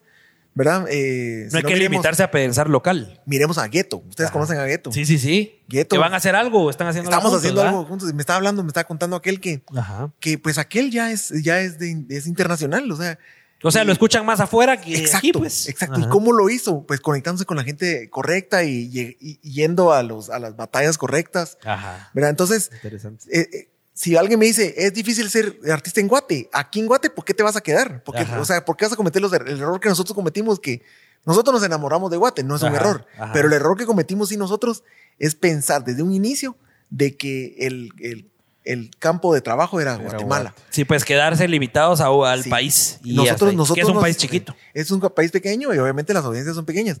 Ajá. Pero yo lo, bueno, yo por otro lado lo miro bien porque a mí, en mi caso, pues el beneficio que me trajo fue que yo siempre soñé con viajar mucho por Guatemala. Sí, pues. ¿Verdad? Claro, lo pues, cumpliste Lo ese logré sueño con- a través de eso. hemos tocado en todos los municipios. ¿no? Mano, y, Bien, y te aseguro que, ok, se enfocaron en Guate, pero lograron que toda Guate sepa quiénes son ustedes Sí. y se sepan todas sus canciones o la mayoría de Sí, sus sepan. canciones, vos. Yo lo que le digo a los artistas es, no sigan, nues- o sea, sigan Ujú. nuestros, hue- nuestras huellas si quieren, pero supérennos y váyanse.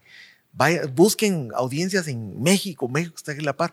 Busquen gente en El Salvador para hacer, para hacer eh, canciones con ellos, en Honduras. Ir haciendo colaboraciones y afuera. afuera. No, no se centren solo en Guatemala y no es por despreciar nuestro lindo país, pero es que ya el Internet nos permite, ¿verdad? El esfuerzo Total. que vas a hacer para llegar a, a Shela va a ser el mismo esfuerzo que vas a hacer para llegar a San Salvador.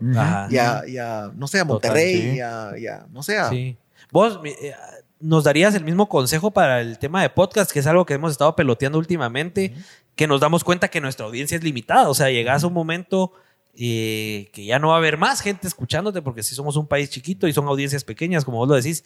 ¿Crees que para el podcast puede funcionar también eso de ir explorando y atraer invitados de, del resto de Centroamérica o de México? Sí. tenés. Funciona igual. Tienen que hacerlo y funciona totalmente igual. Ajá. Lo que sucede es de que si 10 personas que están viendo al invitado costarricense, hoy, ahorita, por ejemplo, si yo fuera costarricense, serán 10 personas viéndolo de Costa Rica, Ajá. ya el algoritmo sabe, ah, ok, Costa Rica. Y ya empieza a mandar Empieza ahí. a mandar siempre esas, a, a- a ese tipo de 10 personas Ajá. el, el anuncio en Facebook, en TikTok, en todos lados.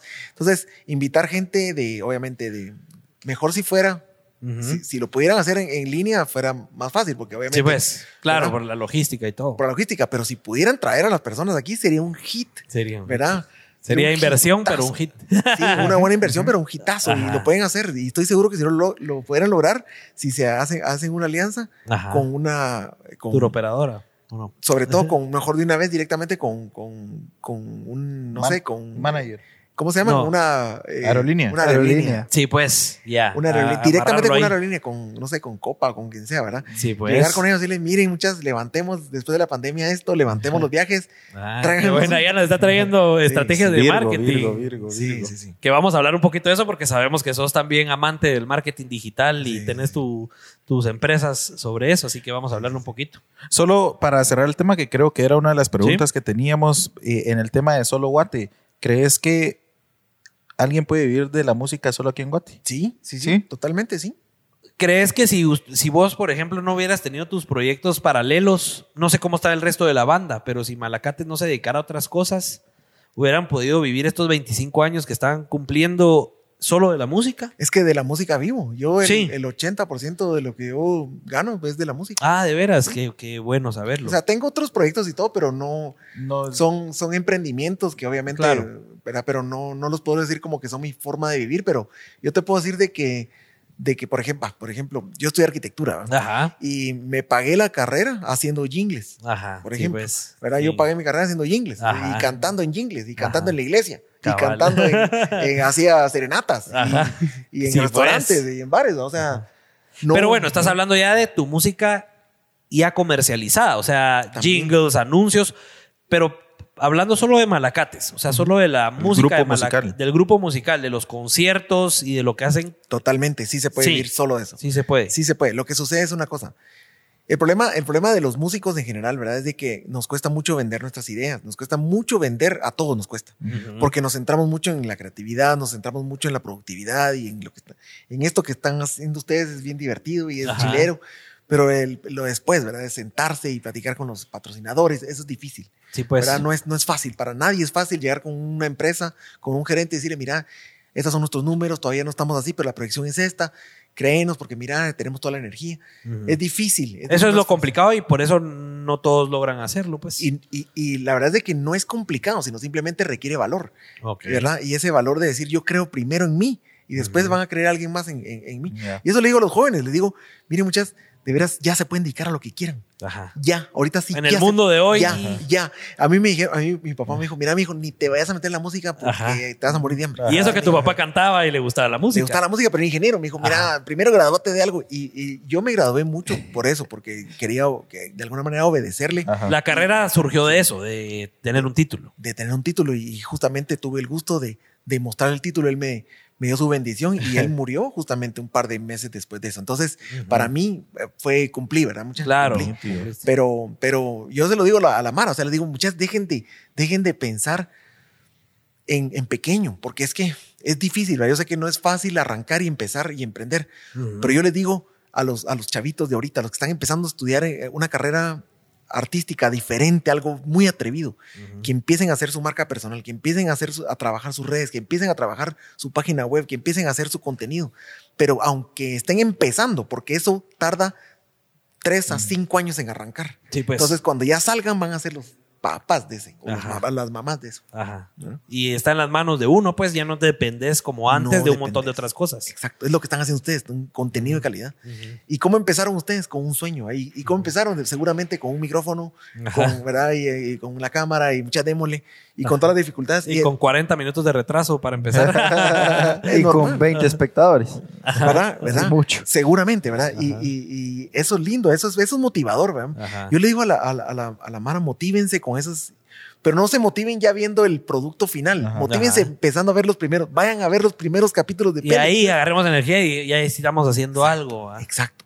¿Verdad? Porque uno mira ya el resultado final y dicen, miran a los, a los youtubers, ¿verdad? Que tienen- Sí. Che, que tienen millones.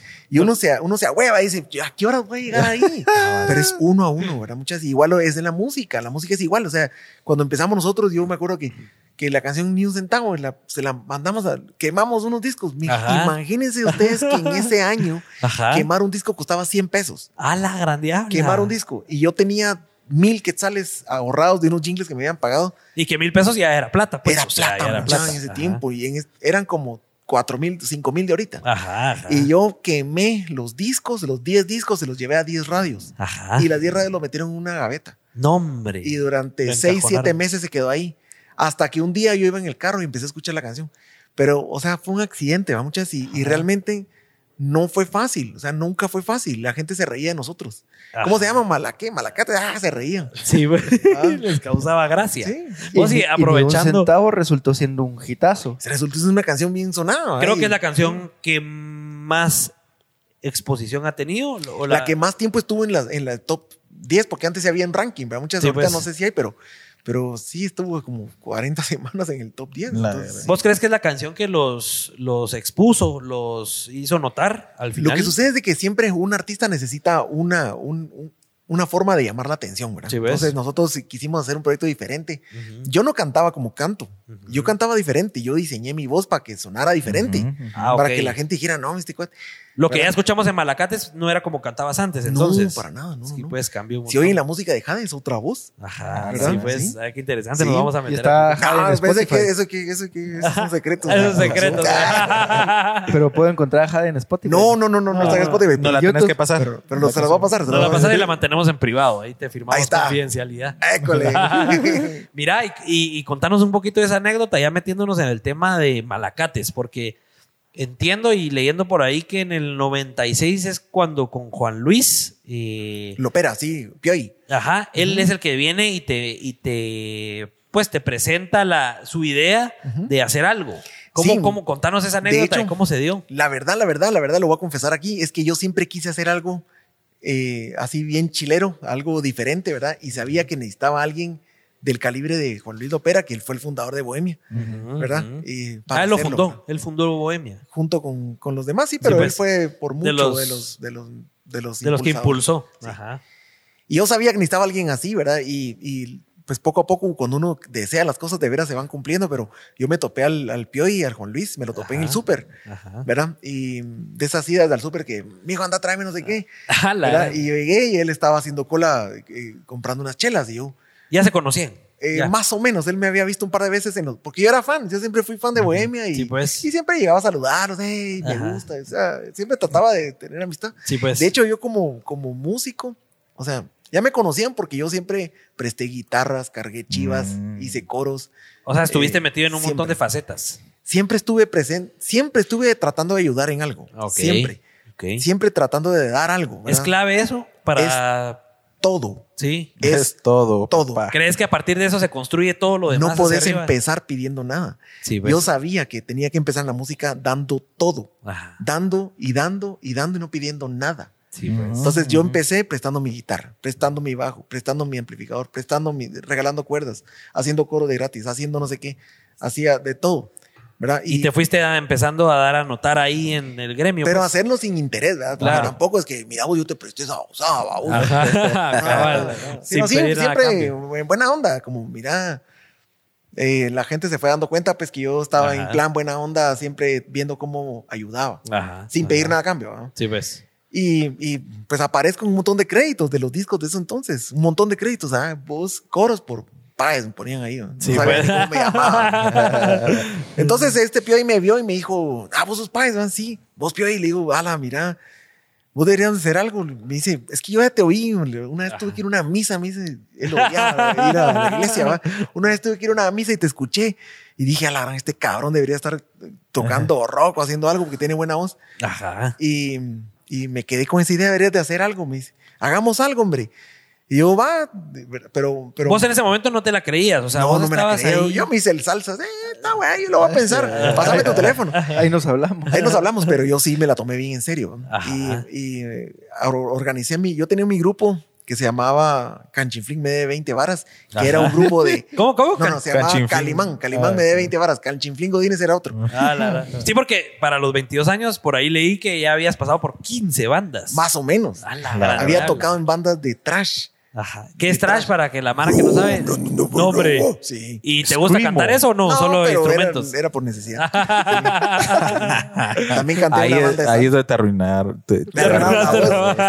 Canté también salsa, canté, bueno, es en la iglesia, canté, pues Ajá. yo eh, le, le agradezco mucho a la iglesia porque ahí me pagaban por ir a cantar misas de 15, de 15 años, de, Ujú. de Ah, todo. sí, pues, y yo hacía mis centavitos ahí, Claro, yo feliz. claro, ¿no? Muchas, sí. ¿Y corridos has cantado alguna vez? Solo caminaditos, pero así corridos sí no. no, fíjate que no, eso sí no. Pero, pero sí he cantado, bueno, mariachi, sí he cantado alguna música regional mexicana que Así banda y eso. sí, sí, Sí. un poco, porque viví en Los Ángeles un tiempo. Ah, ya. Y había Y- mucho. Y nos pusieron a trabajar, Jacobo y yo nos fuimos, ¿verdad? Y, y, y donde conseguimos trabajo fue en un bar que se llamaba Mi Mexicana, no sé qué, y obviamente Ah, sí, pues. tocaba cantar de todo. Sí, pues te Y te hacías el tocó mexicano ahí. ponerte el sombrero y... Sí, ¿por qué no? Sí. Qué interesante. Y entonces se- se- te tomas a pecho el- la propuesta de Juan Luis y apuntas Sí. un número y qué. Apunto, apunto su número y digo, mira, ya que le hablé a mis amigos de, la banda de covers que les digo que tenía. Y les dije, muchas, eh, todos de la facultad de arquitectura. Digo, muchachos, hagamos de la banda con el Pioy. Y todos, sí, a la puchiga, yo quiero conocer al Pioy. Ajá, y ajá. nadie tocábamos tampoco. Él sí Ajá. era un profesional, pues. Y empezamos y, y yo, me, yo me concentré mucho en tratar de impresionarlo. Les dije, mira, yo no quiero ser cantante, le dije, porque soy muy tímido. Ajá. Me dijo, déjate babosadas, canta, hombre. Ajá. Y, pero había llevado mi cuate que es cantante y le dije que cante él. Pero al final quedé yo de cantante. Quedaste vos de titular. Sí, Y. Bohemia en ese momento sí era de los máximos exponentes de la música aquí en Guate. Sí, total, pero estaban pasando por una etapa así como de transición, como estaban como medio, medio como En medio conflicto. peleándose, sí, estaban ahí medio en conflicto y estaban como, estaban como así, sí. Ok, entiendo que en el 97 hacen el primer ensayo de Malacates. Eh, ¿Cómo llegaron a eso? O sea. ¿cómo Entonces encontraste a los elementos? Ya, por- porque eran amigos de la U, ¿verdad? Eran, Ajá. pues, eran cuates de, de la U que, pues, Pero que ya tocaban juntos. Ya tocaban algo, ¿verdad? Ajá. Y tocábamos algo, pero les dije, muchachos, juntémonos el, eh, el sábado a las... eh, primero nos juntamos el viernes a sacar la idea del, del nombre, ¿verdad? Ajá, ajá. Ahí en un barcito y nos sentamos, hicimos una lluvia de ideas y salió el nombre Malacates. Ajá. Pero el... el ¿Cómo, cómo surgió? Ajá. Así. el Malacates es porque eh, uno, de, uno de mis cuates me dice, estábamos haciendo lluvia de ideas, ahí todos va a proponer y, y uno de ellos dice, muchachos, pongámosle Malacates. Y yo, vos esa palabra la he escuchado, le dije un montón de veces, el padre ahí en la iglesia siempre dice, es que son unos Malacates Ajá, en sus sí. homilías. Yo, como yo siempre tocaba en la Ajá, iglesia, en la sí, iglesia y cantaba mucho en misas, ¿no? Y me dijo, sí, pero esa palabra no la usa mucho la gente aquí en Guate, pero ¿qué significa? Entonces, atamos cabos que eh, el ska, el ritmo que nosotros empezamos a tocar, eh, lo tocaba mu- era como propio de una cultura que se llamaba los Root Boys en, en los años 50 en Jamaica. Ok. Y los Root Boys es una traducción a Malacate. Ajá. pero alguien dijo, no, muchachos, con ese nombre tan culé y nos van a ni siquiera en el Treble Show nos van a dejar tocar. y todos se rieron, ¿verdad? Y Pero al final bien original, pues, y quedó. Entonces alguien lo apuntó, mucha está perfecto ese nombre, Malacates Treble Shop. Nombre Ajá, show. Pero ¿y por qué? ¿De Ajá, ¿De dónde sale el el Treble Shop? Shop? Ajá. Porque alguien dijo, ah, "Ay, que ese nombre culero, ni siquiera nos van a dejar tocar en el Treble Show. Treble Show era un, era un antro que estaba en el Treble. Ah, ok, Ah, ok. ay. Y ahí surge Malacates Treble Shop. Sí. Sí. De- ¿Y el de- shop es por qué? Por... Derivó ahí, alguien Derivó. mal y lo apuntó y ahí que quede, mucha. O sea, no tiene ningún, no tiene ningún sentido, no se lo tomen ajá. en serio, pero el, el nombre no tiene sentido, pero nosotros hicimos, le dimos significado Sí, al nombre. Claro, total. Qué, qué interesante. Y en el transcurso de los años nunca pensaron como cambiarle el nombre o No, quitarle el Treble no. Shop si Malacate estaba pegando más. No, no, no, no, para nada. De- Bueno, pero en cuanto a marketing, sí ya empezaron en algún momento a Malacates, Malacates, Malacates. Sí, de hecho, de hecho todo empezó con Malacates, Malacates cuando vine yo y ya de- desde ese entonces me gustaba mucho el tema la- del marketing digital y compré el dominio, malacates.com, estaba, Ah, y lo ok. compré. Sí, pues. Y vino y se lo dejé expirar, lo tuve que volver a comprarle a un japonés o a no. un chino. no, te vainaron. Pistal, sí, hombre. Hijo de la gran. Sí. Sí, Entonces pues. ahí es donde yo determiné, dije, no, hombre, nosotros tenemos que llamarnos Malacates. Sí, pues. Y ahí es donde ya todo se concentró en Malacates. Pues sí. Sí. Mm, Qué interesante. Pregunta David Hernández, ¿para cuándo una colaboración con Arjona? Puchica, sería genial. Arjona es un... ¿Has tenido acercamientos? Del tercer tipo. Cuarto tipo. no, la, la verdad no, yo quisiera conocerlo, pero sí, lo admiro mucho. Arjona es un, es un gran poeta. Yo lo considero un- uno de los mejores compositores que han habido en Latinoamérica. Ajá. ¿Verdad? Y, y lo admiro mucho por eso. Eh, ¿Verdad? Yo, obviamente, yo tuve una experiencia muy bonita eh, tuvimos como las malacates, ¿verdad? Que nos invitaron a México una vez y, y el chavo de, esa disquera que nos invitó, una disquera muy grande. ¿verdad? Nos invitó a unas reuniones, de- nos dijo, miren, es que eh, esta persona, no les voy a decir su nombre, pero es guatemalteco, nos, nos dio su referencia y, Ah. y al final ya después cuando ya estaba en tragos y todo, ya dijo, nah, es que el Arjona nos dijo. Ah, sí, pues. O sea, Arjona lo refirió, pues. sí, en entonces í fue una cosa que me quedó en mi corazón. Qué No sé si fue cierto, pero o estaba bien bolo aquel, Qué pero no sé. bonito. pero qué, Sí, qué bonito, qué bonito. Que nos está escuchando es todo para traerlo al podcast. Sí, Sí, hombre. Próximo Sí, invitado, próxima temporada, va. Mira, cuando, cuando se forma el grupo, que entiendo que decís que los de la U no, no era que fueran todos profesionales, ¿cómo llegaron realmente a formar ese grupo de malacates que logra producir ni un centavo? No sé si la escribiste vos o en colaboración con alguien. Sí, fue con Pioy, porque Pioy un lunes en la tarde me llama y dice, ¿vos qué estás haciendo? Y yo, estoy haciendo maquetas. Le digo, este es mi, Estaba.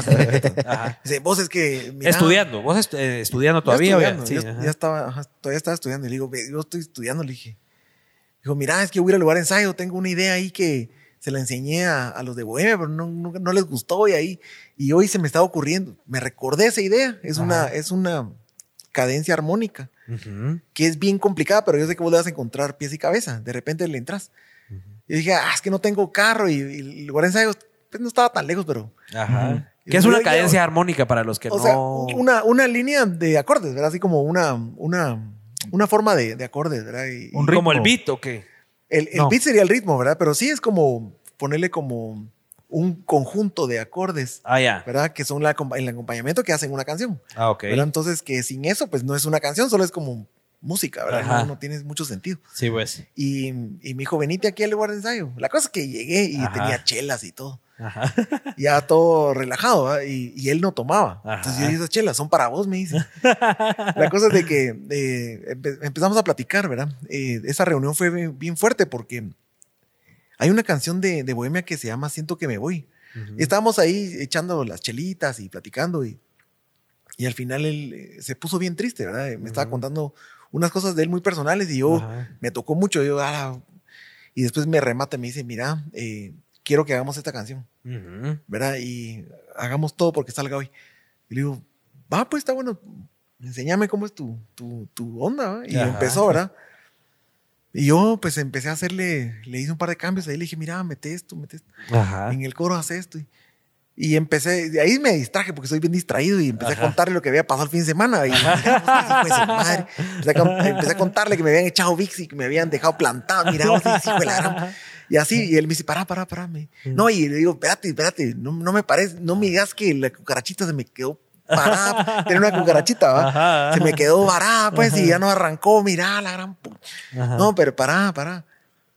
Contame eso, pero encima de esto. Y empezó, chin, chin, chin, chin, chin. Pongan ahí el efecto. Plaza, la tiene lista producción ahí la canción.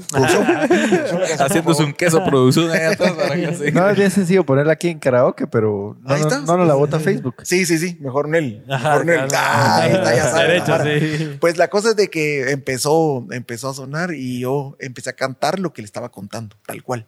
Y en cuestión de 15 minutos ya habíamos terminado. O sea, la canción surge de una experiencia tuya. Que la sí, de un fin de semana anterior, sí, todo Ah, tal cual. ¿Cuántas veces tocaste sí. el portón? Un montón de veces. y. Esa es, es una historia bien larga, pero es, bi- es bien raro lo que me pasó ese sábado. Me echaron. Ajá. Yo terminé buscando a un mi cuate, Ajá. que por cierto, yo no sé si ustedes saben del rock chapín, pero él se llama Roberto Mora, cantante de Extinción. Ajá. Un grupazo. Ajá. Le mando un fuerte abrazo a la, a la gente De de, las Extinción. bandas de los noventas, super bandas. Fui a buscarlo, ¿verdad? Y, y yo va a matar el portón y el lugar donde estaba tocando él, ¿verdad? Eh, en la parte de atrás, el backstage. Ellos creían que yo era como un fan, ¿verdad? Y, y Ajá. la cosa es que el, el bouncer o como se llame Ajá. salió y me trancaseó. No. Y yo salí a buscar mi cucarachita y no me arrancó. Y me fui a pie, mira, y así fue una noche así pensar. horrible. Ajá. Y, y todo sucedió y obviamente lo hice canción, ¿verdad? Qué Entonces buenísimo. terminamos y me dijo Pioy que por eso era la reunión. Me dijo, mira, te tengo que decir que me voy a ir de Guatemala. Ajá. Y los voy a dejar a ustedes y quería que hiciéramos esta canción porque esta va a ser la canción, el éxito. O sea que él, O sea, él ya lo sabía, él ya lo presentía. él lo presentía. Él era una persona bien, bien especial. Ajá. Siempre ha sido muy especial. Y mira, me voy a ir y te encargo la banda y ahí miren ustedes qué hacen. O sea, él se desligó ahí de Malacates. Sí, dijo de Maracate. Sí. Ah, la- ¿Y todos los que ya formaban la banda en ese entonces son los que siguen hasta ahora o, o han ido cambiando algunos? Pues se sigue en la base porque siempre fuimos Leonel, batería, Ajá. Jacobo en la trompeta y yo. Sí, ¿verdad? pues. Y Jacobo lo conocí, fue bien gracioso porque no encontrábamos trompetistas, ¿verdad? nadie toca Ajá, trompeta. ajá. Ahora sí ya, ¿verdad? Ajá. Pero en ese tiempo nadie tocaba trompeta. Y yo estaba, yo est- estudié en Landívar y me tocaba pagar siempre antes de los exámenes finales porque nunca había, o sea, no pagaba yo a Ajá, tiempo, ¿va? muchos ya ajá, saben. ajá. Entonces tenía multa y mora y no sé qué más. Entonces estaba haciendo cola para pedir, per- para pedir perdón, ¿verdad? Y-. Y, que me quitaran la mora. Sí, pues. Y estaba haciendo cola en la caja y de repente empezó a ir pa, pa, pa, para, pa, pa, para, pa, pa. Yo, ¿qué es eso? Y empecé, ta, ta, ta. Qué raro. Y yo sí. Y le dije a la chava, mire, guárdame la cola. Y, y salí. ¿verdad? Y cabal, estaba en puro teletube aquí. Ajá. Estaba una montañita así, aquel tocaba la- No, hombre, así fue como lo conociste. Ah, entonces me acerqué, dije, ¿vos, vos tocas trompeta, le dije. No, me dice. La cosa es de que lo invité, le dije, mira. Y él, no, es que a mí no me gusta la salsa. No, hombre, es una banda de ska. No, es que no sé qué es eso. Y me iba a echar mix hasta que le dije, ahí está Pío y el de Bohemia. ¡Hola! ¿De veras vos? Sí, Y pues, cuando- a ella le vi, interesó. Su camisa era de Bohemia. Ah, Ay, pues, ahí le atinaste, Sí, le atinaste. Sí. Ah, la gran, qué interesante. Ahí sí que el destino a vos Sí, es sí. increíble. Sí. Qué el buenísimo. destino y el timing. El timing perfecto. Mike Sí. Mike dice, Mike Mike quiere que lo saluden. Mike Mike. Mike, Mike. Hola Mike. Lucía Alemán, si pudieras compartir el escenario con Francisco, una... no vos. ¿Ah? Que lo salude Francisco, no vos. Saludos, don Mike. Amigos. Igual que la mamá de René quería que lo saludara Francisco y no Juanca. Juanca lo saludó. Ah, saludar, a- mandarle un saludo a la mamá de Rene, que es una del equipo. Un fuerte abrazo. ¿Para dónde es? ¿Para dónde? ¿Para aquí? Un fuerte Ay, abrazo, güey. Un fuerte abrazo. Eso, eso. Aquí estamos para servirte.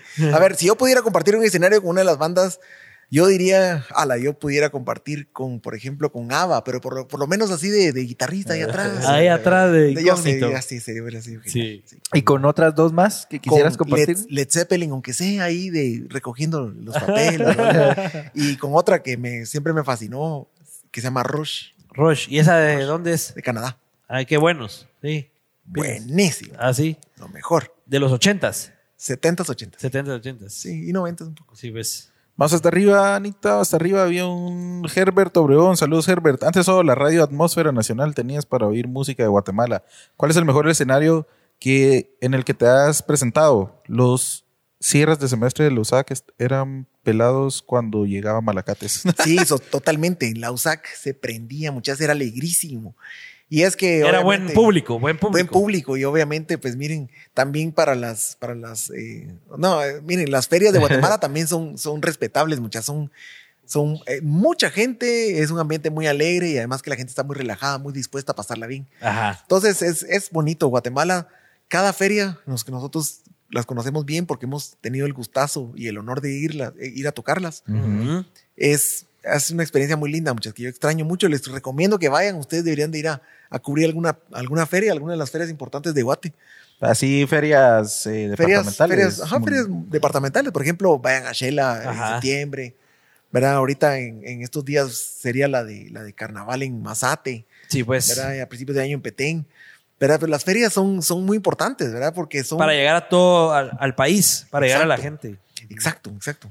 Sí, pues. Ahí, te, ahí se dieron a conocer mucho en el interior, me imagino. Sí, sí, sí, sí, Sí. Y otra cosa que obviamente, pues como no había internet, tanta penetración de internet, Ajá. siempre la radio, ¿verdad? Entonces la radio Claro. siempre nos ayudó. Sí, pues. Mario Monterroso, bandas favoritas chapinas. Actuales, me gustan, actuales, ¿verdad? Me gusta mucho King, me gusta Casa de Kelo, me encanta, es una de mis ban- bandas favoritas. Casa ¿verdad? de Kelo. Casa de Kelo, Ma- Matea Santa también. Eh, hay, hay muy buenas bandas, ahorita se me... Se me Se te escapan. Sara, Sara Kuruchich, por, por ejemplo, la admiro mucho, ella es una, una cantautora increíble que creo que va, va, a, Va a brillar. va a brillar mucho en el extranjero, sobre todo, yo estoy seguro que sí. Eh, bueno, Fabiola Rouda también, que la admiro mucho, es una de mis cantantes favoritas. Eh, actuales, ¿verdad? Pero de toda la vida, Bohemia, ¿verdad? Alush Nawal, que es- son mis maestros, ¿verdad? Yo los considero mis maestros, yo los miro así, ¿verdad? Eh, bandas como, por ejemplo, bueno, me gusta Viento, me gusta, me gusta Tambor. Ah, esos, esos fueron contemporáneos. Somos conte- sí, hemos, hemos tocado muchas veces juntos, ¿verdad? Y Había, había batalla ahí. como eh, rivalidad. ¿Había Siempre ha habido, rivalidad? Sí. Siempre, habi- siempre hay rivalidad, pero es una rivalidad, rivalidad sana. Sí, pues. Tampoco es como que... Que se anduvieran madreando, si se encontraban, se daban trancazos. No, No, pues, o sea. ¿Y ¿Cuántos años se llevaban con, por ejemplo, tambor Con y... tambor, nosotros tal vez unos cinco, tal vez. Sí, pues. Pues, ustedes nacieron antes, se puede decir. Nosotros salimos antes, sí, sí, sí. sí. Es que para que sepas, por ejemplo, nosotros, bueno, Richie es más, es más eh, joven que nosotros, que con Pablo, pero para nosotros va, para las kermeses era la música la de ustedes, las que, la que Yo también escuchábamos. tuve todavía kermeses con Malacates. Ah, bueno, o sea, vos ibas. No son 12 años de diferencia lo que nos llevamos. Bueno, vos ibas, a- vos ibas con nosotros a nuestras kermeses. Exacto, pero todavía cuando yo era mis tiempos de kermeses estaba. Todavía se escuchaba Malacates, el de la tambor, tribu, viento en contra. Viento en Sí. contra. Vos, pero fue un. Fue una época que siento yo que no se ha vuelto a vivir en Guate. No, no, Hubo no, una explosión musical. Muy ¿Por qué difícil crees va a, que- volver a, a- va a volver a pasar. Lo ¿Pero que sucede por es de qué? que estamos, estamos eh, dominados por los algoritmos. Ajá. ¿verdad? Ya no es el DJ el que pone la música, no es el, el- el Ujú. locutor de la radio amigo nuestro que pone la música y que, Sí, pues. y que disfruta y dice, pucha, cada noche, qué buena canción.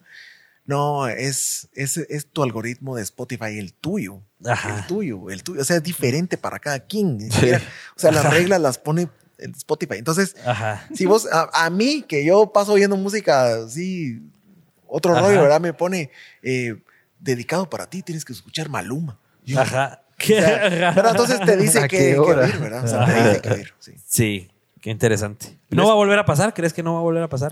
¿Es muy difícil brillar en estas condiciones o qué? ¿Sabes cuándo va a pasar? Cuando empiece otra vez a haber conciertos y empiecen a sentir Sí, pues. el beneficio y lo lindo y la energía linda de ir a brincar un concierto, ir a sudar y gritar y, y, y pasarla bien en un concierto, porque no va a poder venir Maluma mil veces, Ajá, pero nosotros sí. Claro. Los artistas de Guate sí vamos a poder. Entonces yo creo que ese va a ser el momento ideal para subir. Para Es el que tienen que aprovechar las nuevas bandas. las- todas las bandas. Arrancar de nuevo y empezar con todo, ¿verdad? Y, y eso no lo puede hacer eh, Bad Bunny, puede venir una vez al año. Sí, pues. Y va a romperla, va, y todos vamos a ir, y genial, Ajá. la vamos a pasar bien, pero va a ser una vez, Ajá. ¿verdad? Pero el tambor va a tocar mil, ¿verdad? O Sí, pues. 100, y, y el club otra 100, y así. Ahí está la oportunidad. Es la oportunidad que ellos, obviamente, que es el, es el contacto, el uno a uno, Claro. porque lo extrañamos tanto. Total. Estamos tan cansados de estar Sí. viendo, La puta, sí. ¿verdad? Total. Mira, y aprovechando cansados. ahorita que se vienen conciertos y que ya se está reactivando todo, ¿tienen algún concierto ahorita? Justamente el sábado, el sábado tenemos la Promocionenlo de una a, vez. a la banda que nos mira de Shela. Por favor, eh, mándanos ahí un saludo, un, un- un- aquí estoy, díganle aquí a los Pélex. Eh, la banda en Shela, pues vamos a tocar este sábado, están súper invitados. Ahí la, el anuncio está en el Facebook de Malacates y, y vamos a estar también en Jutiapa, me parece. Vamos a estar también por ahí en, en Antigua también. O sea, es de que ya vienen Ya conciertos. se están Empezando a ver. empezando a venir. Vos y el sábado el con- eh, transmiten el concierto o esa parte. Pues yo lo voy a transmitir, va mucha. Yo, yo hablaba por tu transmisión de los sábados. Ah, Por pues sus transmisiones de los sábados. Pues, lo- voy a ver si abro la cámara y en el hotel aunque sea me a tocar. Sí, pues, sí, pues, para no perder la tradición. Sí. Vos sí, después de- del año y piquito de pandemia que tuvimos encerrados, ¿cuándo fue la primera vez que volviste a tocar el escenario? Fue hace dos semanas. Hace dos Hasta- semanas. Hasta hace boda. dos semanas. Sí. Casi Yo no había tocado. dos años después de... Dos años sin tocar, exacto. Nosotros no tocamos ¿Cómo en se años. sintió vos? ¿No sentiste raro? Sentí la piel china. sí, sentí. Que ¿Saben estaban qué? eh, oxidados, tal vez. Está, no tanto porque sí hemos estado tocando, pero Ujú. sentí que perdí la confianza de hablarle a la gente así relax. O sea. Estaba tenso, estaba Ah, de- sí. nervioso. ¿Qué, qué, qué onda? ¿Qué Ajá. digo ahorita? Ajá, ajá. Esa práctica de interactuar con, Sí, con eso la se gente. pierde porque ya estás acostumbrado a, ver un teléfono. Pues usted está. Aquí no, aquí no estás viendo el chorromil de gente que lo No, están viendo, no, no, no. ¿verdad? Sí, total. ¿Y en dónde fue? En una boda. En una boda. Qué alegre. Sí, sí, sí. Y ahí Y que se tiene que interactuar mucho en Sí. el sentido de mantener... Sí, que la gente también se les anime, hey, bailen, muévanse. No sé. Pero no saben ni qué hacer. Eh, bailen. eh, ahora, muévanse.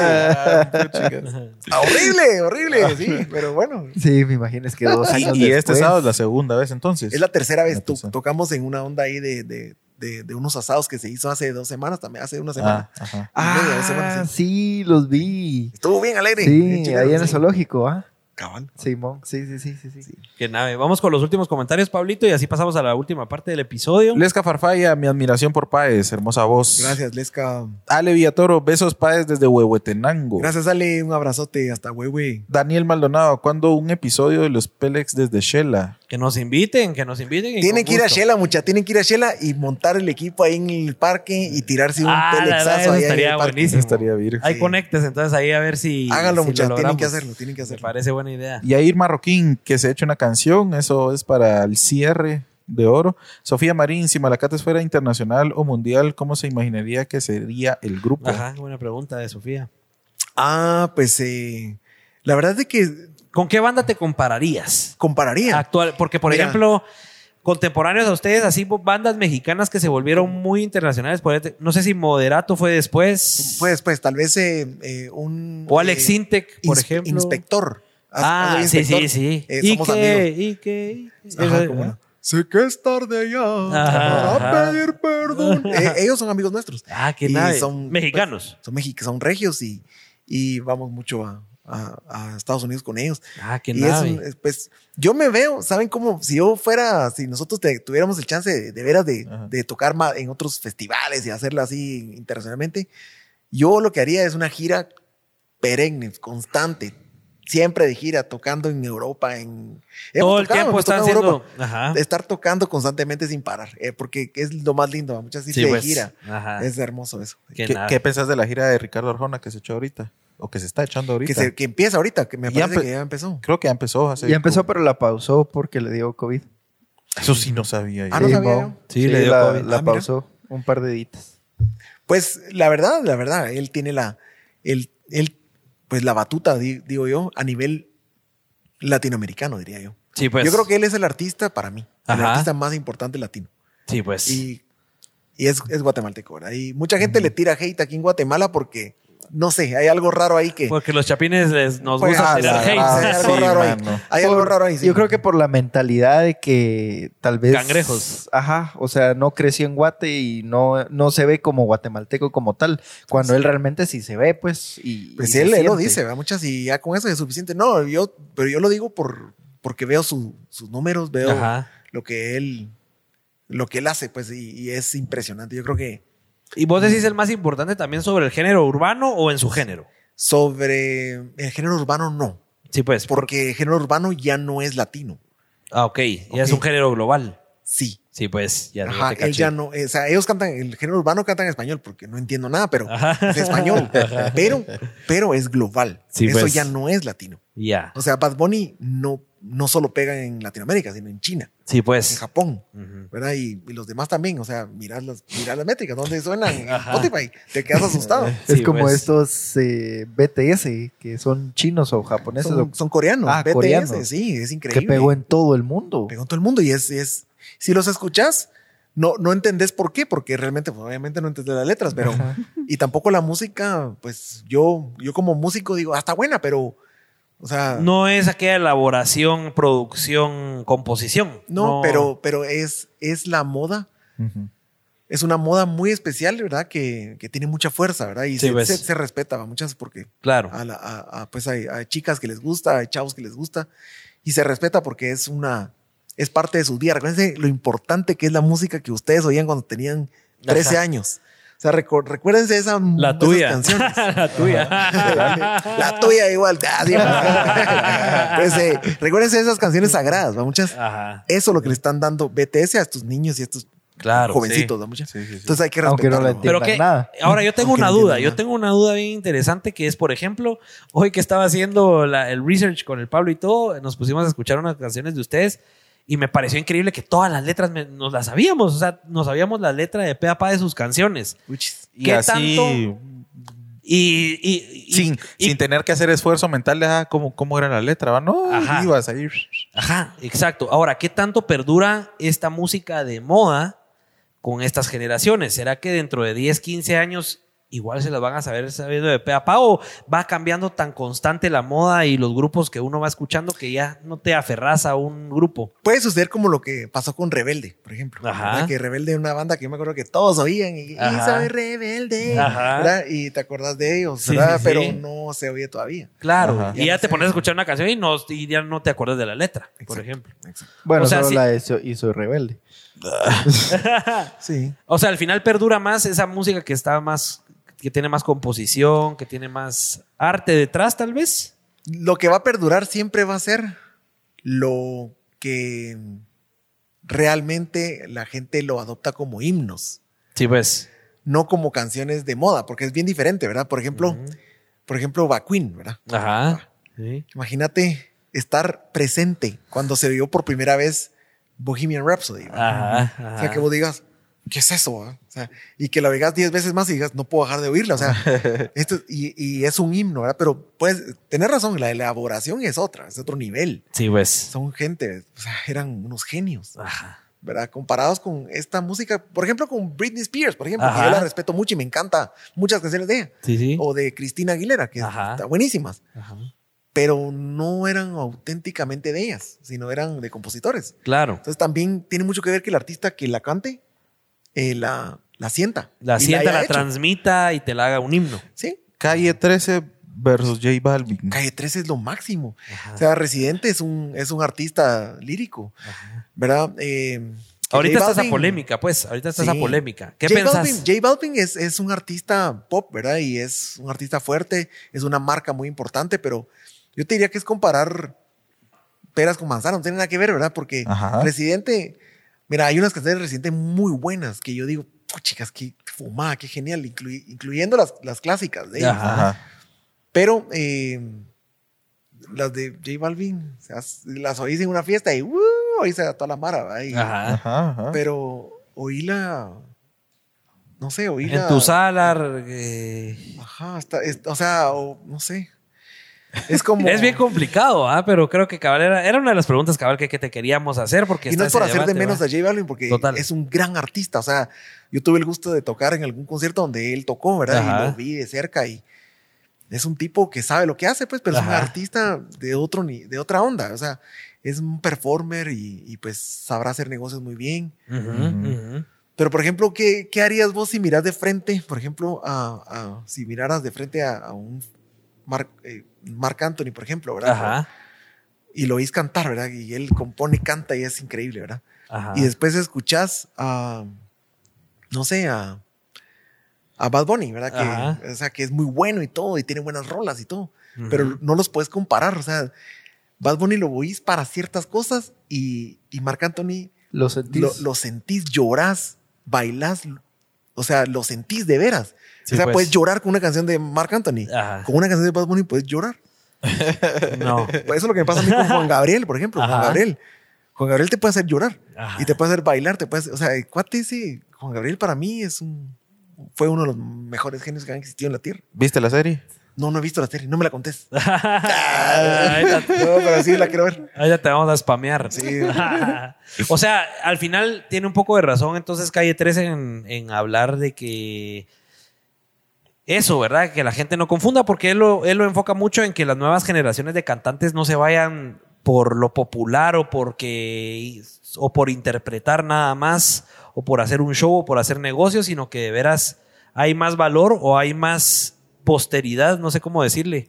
Hay más se queda más en el corazón de la gente es- estos artistas como ustedes que componen su música, la escriben, la sienten, la transmiten porque ustedes la escribieron. O sea, eh, mira, yo no sé si se va, va a perdurar, yo no sé, yo no sé, yo- el futuro no lo sé, pero lo que sí sé es de que lo que yo canto, te puedo asegurar que es nacido de acá. Sí, o sea, pues. de acá, de Ajá. este corazón. ¿verdad? O sea, sí te puedo asegurar que son canciones, letras que yo las viví, las lloré, las sufrí, las hice verdad. O sea, las hice porque las necesitaba hacer muchas veces. Total. O muchas veces porque alguien, alguien más me contó una historia que me tocó el alma y Total. que le quise hacer una canción. Pero son historias de verdad. O sea, detrás de cada canción te puedo decir una historia y esas chelas no van a alcanzar. Ajá. Ah, Qué- ilimitado, qué Nomás ilimitado. apaguemos el micrófono, le damos. Sí, Pero pues salen del corazón, claro. Ah, Salen de corazón. Entonces, pues obviamente yo respeto muchísimo a todos los artistas, a- porque ser artista no es fácil, ¿verdad? No es fácil. Ujú. Ser artista es eh, ser un estar- ser cantante para empezar no es fácil. Ujú. Eh, Otra cosa, el, el, el autotune, ¿verdad? Que, por ejemplo, a mí me, yo me conecto y yo no puedo poner autotune, pues, o sea, Ajá. ajá. ¿verdad? Y lo- le tengo que entrar ¿verdad? y hacerle ganas. Lo que hace un autotune es que te corrige la voz de cierta forma, ¿ok? Sí, lo que hace el autotune es que es un algoritmo, ¿verdad? Y, y lo que determina es de que, por ejemplo, la voz, nosotros no somos un piano, ¿verdad? Sino tenemos una variación de, de frecuencias, ¿verdad? En nuestra voz, ¿verdad? Que obviamente nunca le pegamos al- a la nota, excepto Gaby Moreno, que ya así canta perfecto. Ajá. Que me, yo fui testigo, de- cantó con Canta nosotros una, cantó con una, una canción con Y si es otro rollo, vos. y la cantó una vez y quedó Y perfecta. quedó. Sí, y el pues. mismo productor que es Casey Porter, ganador del Grammy, no sé cuántos Grammys, se me quedó viendo, me dijo, Ajá. Ajá. Sea, Sí, ellas, otro- otro ellas sí están en ese nivel. Ajá. Igual Fabiola Roda también está en ese nivel. Sí, pues. No, yo no, yo, yo, o sea, yo desafino también, pero, pero es lo normal, pues, o sea, pero Ajá. el autotune lo que hace es corregir y llevarte un poquito, ponle que estás 10% desafinado, 15, Ujú. 20. Ujú. Casi no de nadie lo va a escuchar. Pero, por ejemplo, gente que, que Que tenemos tiene buen años, oído. tenemos años, de- ah, sentimos hasta dolor cuando vimos a alguien desafinado. Ah, sí. Y sufrimos, ¿verdad? Pero el autotune lo que hace es que es un algoritmo que, pum, te corrige. Sí, ¿verdad? pues. Y te lo forza. Ajá. Entonces no hay pierde. Ahí se va. Entonces Para. cantas suave, ¿verdad? Cual- cualquiera puede cantar con autotune. Sí. Sí. Hoy por hoy te ponen a, a interpretar una canción de género urbano, un reggaetón así, el hit que tiene el, el beat perfecto y que sabes que vas a llegar a las masas. Hoy vos, Francisco Páez, ¿podría ser el vocalista autotuneado de una canción de género Claro, urbano? sí, por supuesto, sí. Sí a mí, puede. Sí, a mí, no me, a mí no me molesta. Por ejemplo, yo me alegré mucho cuando salió Despacito, por ejemplo. Ajá, ajá. Despacito la canta Luis Fonsi, Fonsi, que es ajá. uno de los mejores cantantes que tienen los, los, los puertorriqueños. Ajá. Para mí, él y su hermano son una de las mejores voces. Así, Ujú. una vozaza. Ajá. Y cuando yo lo escuché, se me erizó la piel y dije, ala, qué genial que va, que una, hay una bomba aquí de canción Ajá. de, hecha por un cantante real, que no necesita autotune. Ajá. Sí, pues. ¿verdad? Y yo me alegré mucho, pero de ahí vino Daddy Yankee encima, ¿verdad? A Ajá. rapear.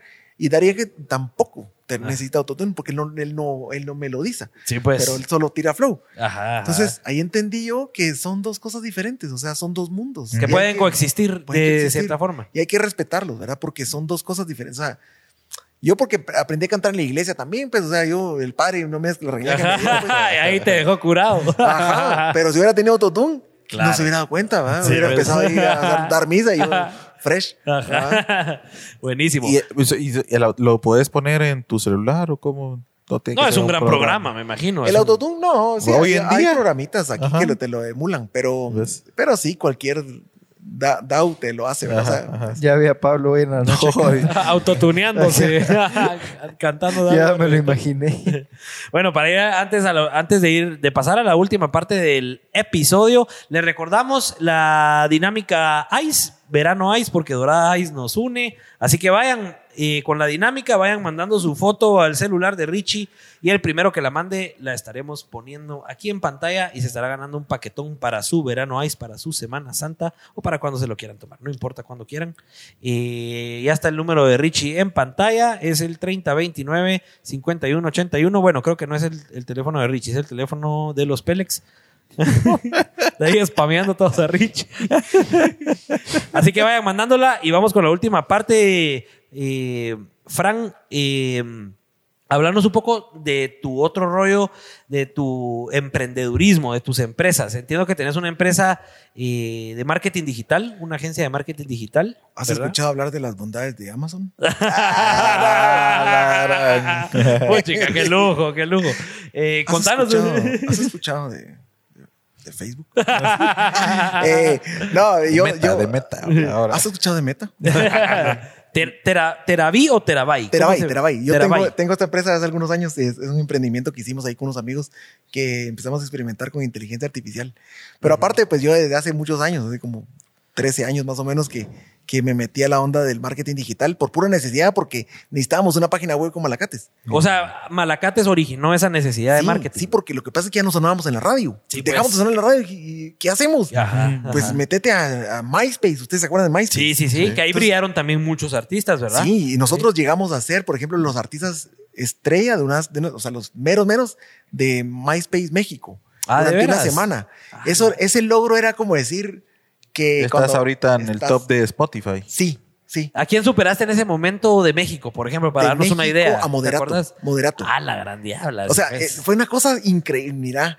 Y, y cabal, como a las dos, tres semanas empezó a salir Facebook. Entonces, Ajá. Hijo, se duró. murió. Ajá. Sí. Pero a lo que voy, a lo que voy es de que eh, por pura necesidad nos metimos a ese, a ese rollo y empecé a investigar, empecé a leer muchos libros, ¿verdad? Compré un montón de cursos, me fui a estudiar. Sacando tu lado nerd. Que siempre me gustó ese rollo, pero, pero ya, ya para, para Malacates, ¿verdad? Entonces empecé Ajá. a hacer mis propios experimentos, empecé a experimentar con, con contenidos, empecé a estudiar un poco SEO, empecé Ajá. a estudiar un poquito de, de WordPress, empecé a estudiar un poquito de, de un poco de cada cosa, ¿verdad? De cómo Ajá. manejar Facebook, cómo manejar Instagram, que no sabía nada de eso. Y en ese tiempo publicabas algo y llegabas al 60% de tu audiencia. Sí, pues, o sea, O sea, era una maravilla, era una maravilla. O sea, teníamos, éramos los pocos artistas que teníamos más de 50 mil. La Entonces sí. publicábamos algo y llegábamos a Arrasabas. 40 mil personas. Y para tener un concepto de lo que ha cambiado, ¿a cuánto llegas ahora según tus Dos a tres. 2 a 3%? Sí. Orgánicamente. Orgánicamente. A la gran diablas. Eh, Los lives no. Ajá. Ojo, los lives cuando son hechos por celular, eso es un chivo que les voy a dar mucha. Ajá, de eso. Cuando están hechos por celular, hagan ustedes la prueba también, desde su cuenta. Hagan un live algún día, los, los, los tres, desde el celular. Alcanza mucho más. No le pongan nada más que celular. Solo una, una luz y ya. Interesante. Celular. Y no le pongan wifi. Pónganle la cuenta de Los datos. los datos. Ah, A, sí. un, a un live de unas 20 minutos. Instagram o Facebook. Eh, Facebook. Ajá. Ahorita te voy a explicar. Ajá. Y Facebook te va, te va a premiar con más o menos el 30% adicional de lo que llegas con todo lo que tienen ustedes ahí y ese aparatito que tienen ahí que es un... No, hombre. Sí, El switcher. el switcher. Ajá. Dan así. ¿Y por qué pasa eso? No sé. No, todavía no lo has No descubierto. sé. Lo que sucede es que creo que Facebook dice, estos cuates bien podrían estarme poniendo algo pregrabado. ah, desde pero- ahí ya detectan que es pero- full orgánico. Exacto, pero Samsung y iPhone Ajá. tienen un chip dentro. O sea, tienen una algo Tecnolo- tecnología, tecnología que está que, que le verifica es la tecnología de las de los de los dedos Ajá. que verifica que la transmisión está hecha Y se está 100% originando live. en ese momento, pues. sí no es lo mismo en Instagram Instagram tiene el problema de que vos te pones haces un live en Instagram Instagram de una vez ya te lo o sea, Sí, es bien bajito, es muy ¿verdad? bajo es muy bajo y Como, pues, no no vale. Porque la misma aplicación, digamos, no, no está hecha para que la No gente vea hecha. lives ahí. no está hecha para que estén más de, de un minuto viendo Sí, pues. es pero Facebook sí y esa es la Y los de los sábados, los que hacen ustedes, son desde celular, me imagino. desde mi celular y me gasto mis datos Ay, Pero vale la cooperacha con la banda. La Vale inversión. la pena. Entonces lo que hago es conectar una interfase directamente acá, Sí, pues. ¿verdad? Y ya, entonces puedo poner el sonido profesional. Ah, ya, sí, pues ahí le metes el audio. Pero si lo abro la sesión en Facebook, en el, ¿cómo se llama el editor ese que Ajá, usan? Creator El Studio. Creator Studio, me jode todo. O sea, vos, ¿y si te deja Facebook? O sea, transmitiendo desde Facebook como tal, meterle audio externo. Sí, tenés la opción. Sí, sí, sí. Ah. Con iRig. O sea, puedes usar audio pro, o sea, el audio pro si lo puedes meter, pues. Sí, solo que todo lo tienes que juntar a un mismo jack para el celular. Sí, mejor Como si que conectes audífonos o micrófono al Sí, celular. Una interfase que te convierta de A a D. Qué interesante. De repente el próximo episodio lo probamos a hacer ahí, con un celular. Sí, Pero imagínate, pero imagínate tener celular. una base de celular Ajá. ahí, cámara movible, y entonces que puedas estar paneando para no solo tener así una estática, paneando y sumeando. Es una buena idea. Yo, a mí se me ocurrió, yo lo pensé, si algún día lo quiero hacer con iluminador, lo pensé así. Una media luna, ¿verdad? Con un Ajá. riel, ¿verdad? Y que, y que se vaya moviendo. y que alguien te lo vaya moviendo. Y vas Ah, ya. hablando y vas hablando. Sí, Sí, ves. O vos lo mueves. Ajá. Qué interesante. Buen tip. Gracias, Buen tip, buen, sí, sí, buen sí. tip, buen tip. Y el otro emprendimiento o la otra empresa eh, se llama Cinco Estudios, ¿verdad? Cinco Estudios es el estudio donde hacemos los, los, los trabajos de jingles, se hacen audiologos y se hace, se, se graban podcasts también si quieren. Sí, pues, podemos- ahí- ahí se ustedes puede producir. neces- Si ustedes necesitan un su podcast, le podemos Usted no lo puede producir ahí. Ese fue antes que Tera, Terabyte. Sí, sí, sí, Ese, ese lo montamos hace como unos 15, 20, 20 años tal vez. A la gran, sí, pues. Sí, O Tienen sea, estudio físico así grande para que la, la mara sí, sí. pueda llegar y tenemos estudio físico. Sí, y la verdad es de que ahora, pues por la pandemia también ya eso, eso ha bajado un montón, ¿verdad? Todos grabamos cada quien en su, en su casa. en su casa. Pero, pero sí, lo, lo que, lo que hemos hecho es de que ponerle, yo trato de mantenerme ocupado porque ya tengo pues, mis propios proyectos, ¿verdad? Ajá. Y tengo mis webs también que alimento y hago Ajá. mil cosas más, ¿verdad? Pero la idea es ir aprendiendo. Yo todo lo que he hecho es lo hago por aprender, ¿verdad? Porque siento que, no sé, como, como uno no deja de aprender. Claro. Todo, todo lo que has ido aprendiendo en tu carrera, veo que lo has comercializado de cierta forma, como Lo con Terabyte o como con eh, Cinco Estudios. O sea, ¿crees que también ha sido parte del éxito haber sabido cómo comercializar todo ese conocimiento? Sí, sí, sí. Ahorita está- tenemos con, con otro socio, tenemos una empresa que se llama mercadeodigital.co Ok. y, con, y, y- y, por ejemplo, con, e- con este rollo, Ajá. lo que hacemos es eh, aplicar todo lo que hemos aprendido, ¿verdad? Y le damos servicios a varias empresas. Sí, pues. Entonces, eh, eh, la idea es de que, por ejemplo, aquí ustedes están haciendo esto, ¿verdad? Pero esto les va a llevar, o sea, si, si ustedes son suficientemente abiertos como para que dejar que las cosas fluyan, sí. los puede llevar a hacer otra cosa y después esa otra cosa y así. Ir Entonces, escalando. Hacer, hacer como un circuito de, de, De contenido. contenidos. Ajá. Sí, pues. Sí. Qué interesante. Y después vamos a hacer una banda nosotros tres. Debería de ser una. Juan va a ser el vocalista. Sí. ¿Por qué no? Sí. Ahí Háganla. cantamos. Le vamos a pedir cursos a, a Páez. Tengo una, tengo una página, por si quieren visitarla, se llama cantarbien.com. Ahí, Ah, sí, ahí qué buen nombre. Y ahí vos enseñás a la Mara. Sí, Así sí, sí. funciona. Ahí doy, a veces me piden eh, eh, asesorías eh, one on one y lo hago por, What- por WhatsApp. Pero si quieren, ahí hay pa- contenido escrito. Por si. Cantarbien.com. Sí, cantar. Qué buen dominio. Sí. Me imagino que sos amante de los dominios y andas viendo qué Sí. dominios interesantes comprar. Compro dominios desde el 2003. Ah, la grande. ¿Buen negocio? Sí. Bueno, sí. Aprovechando. A ver, ¿cuál- cuál- se, se ¿Cuál, ha puede, sido, ajá, cuál se ha sido puede el decir- dominio más, eh, ajá. que más que mejor has vendido? No importa el El precio. que mejor pero- he vendido. Hace poco vendí uno, pero no, no he vendido así. La gran, tampoco soy domainer. Así. No, no, pues sí vendí uno muy bueno. Pum, me llegó la cuenta que ting, acaba de recibir 1.700 dólares. Digo, chicas. Sí, Un pues. dominio que me que lo acaba de comprar me costó 8 dólares. Pe- Ah, pero esos 1700 vos le dijiste, esto te va a costar. Sí, yo, sí, yo le puse el precio. Sí, yo le puse el precio. Sí, pues. Sí, es buen negocio. Sí, yo tengo ahí unos dominios buenos por si quieren, ahí Sí. contáctenme. Ah, eso me parece. ¿Más chapinizados o globales? Siempre Globales. Sí, globales. Globales, Ah, qué nave. Bueno, y aprovechando solo la pregunta de cantarbien.com, ¿crees que alguien nace para ser cantante o se puede crear cantante? En mi blog lo curo, a ver, te lo voy a Ah. No, pero, pero fíjate, que, fíjate que sí es cierto. Mucha gente me pregunta, mira, ¿y puedo cantar aunque no cante nada? Yo le digo, sí, sí pueden cantar. Y todos podemos mejorar nuestra voz muchísimo. Todos podemos llegar a cantar afinados y seguros. El problema es de que aprender a distinguir la- los, los, los tonos es un poco como distinguir los colores, ¿verdad? Hay gente que tiene la capacidad de distinguir como, este es bello, no, ah, ese es champán. Ajá, ¿Han visto que hay gente ajá, que dice, sí, sí, no, sí, ese es fresa? Ajá. No, ese es no sé uno qué. para uno rosado. Y para uno es rosado, ¿verdad? Ajá, ajá. Eh, es lo mismo, ¿verdad? Que, que es la, esa capacidad la aprendes, ¿verdad? Yo tenía ese problema, yo, ese es rojo, no, hombre, ese es lila. No, hombre, y yo en la U, ¿verdad? Yo estudio arquitectura, no, hombre, Ajá. ese es morado. No, ese es... eh, Púrpura. púrpura. Púrpura. Púrpura intenso. Púrpura intenso. Ajá. Ajá. Y, y la idea es de que vas, vas, eh, Pero con la práctica es suficiente, no, no, no es algo innato, no es un talento, pues. Hay la gente que nace tone deaf, le dicen los gringos, ¿verdad? Y es que no pueden escuchar la diferencia entre una nota y otra. Sí, pues que no. Pero son muy pocos. Se cree que es como el 10% de la gente del mundo. Ah, la gran- es, es muy poco. O sea, al final con la práctica sí puedes llegar a poderlo hacer si no sos de Y ese lo 10%. podés, pues. sí, cabal. Entonces sí, pero sí hay gente que sí, pues yo he escuchado, por ejemplo, yo tuve una, una compañera en un curso de canto que recibí que decía, yo solo quiero cantar para mis niños de kinder. Ajá. Ella era maestra. Ajá. Y ella era des- desafinada a morir. Cantaba Ajá. bien raro, bien feo. Ajá. Y todos pues la oíamos, ¿verdad? Y, y recuerdo que eso fue hace muchos años. Ajá. Y años después, ella cantó. Yo la vi yo en una de las chances que me salió de las bodas estas que cantaba. Ajá. Ella, ella era amiga de la novia y, y la reconocí. Y se subió a cantar y cantó bien bonito. No, hombre. sí, y le fue a pues. preguntar, mire usted cómo- qué hizo. Ah, pues practicar, practicar. O sea, que sí se puede. Sí, o sea, sí se fue. Ahí viste el avance.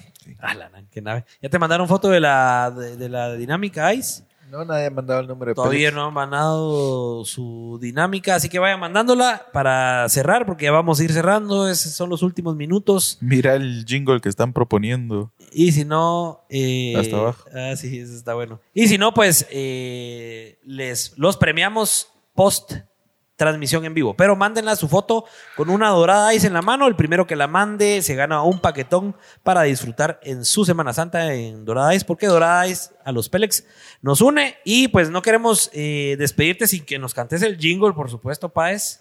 Que ya te pusieron la letra hasta abajo, creo. Pero yo. me la pusieron, sí. Vamos a ver hasta abajo, chicos. Pero le hace falta más letra, muchachos. Tienen que ayudarme. Vamos a ver, chicas de producción, mientras que le damos los regalitos a Páez, por favor, vamos completando ahí. Solo esas pusieron. Vanilas. bueno, y te la puedes fumar en base a eso y con algo más que se te ocurra de lo que hayas escuchado Va, hoy, o hablamos, hemos hablado hoy. Va, buenísimo. Vamos a ver, vamos a ver. Andar a pensar. A ver, pero díganme ustedes, ¿cuál es el slogan de, de los Pélex? El podcast más Pélex de Guate. Ok. Va, podemos jugar con la palabra Pélex, así como. ok, sí. Pe, pe, pe, Pélex. Pe, pe, pe, pe.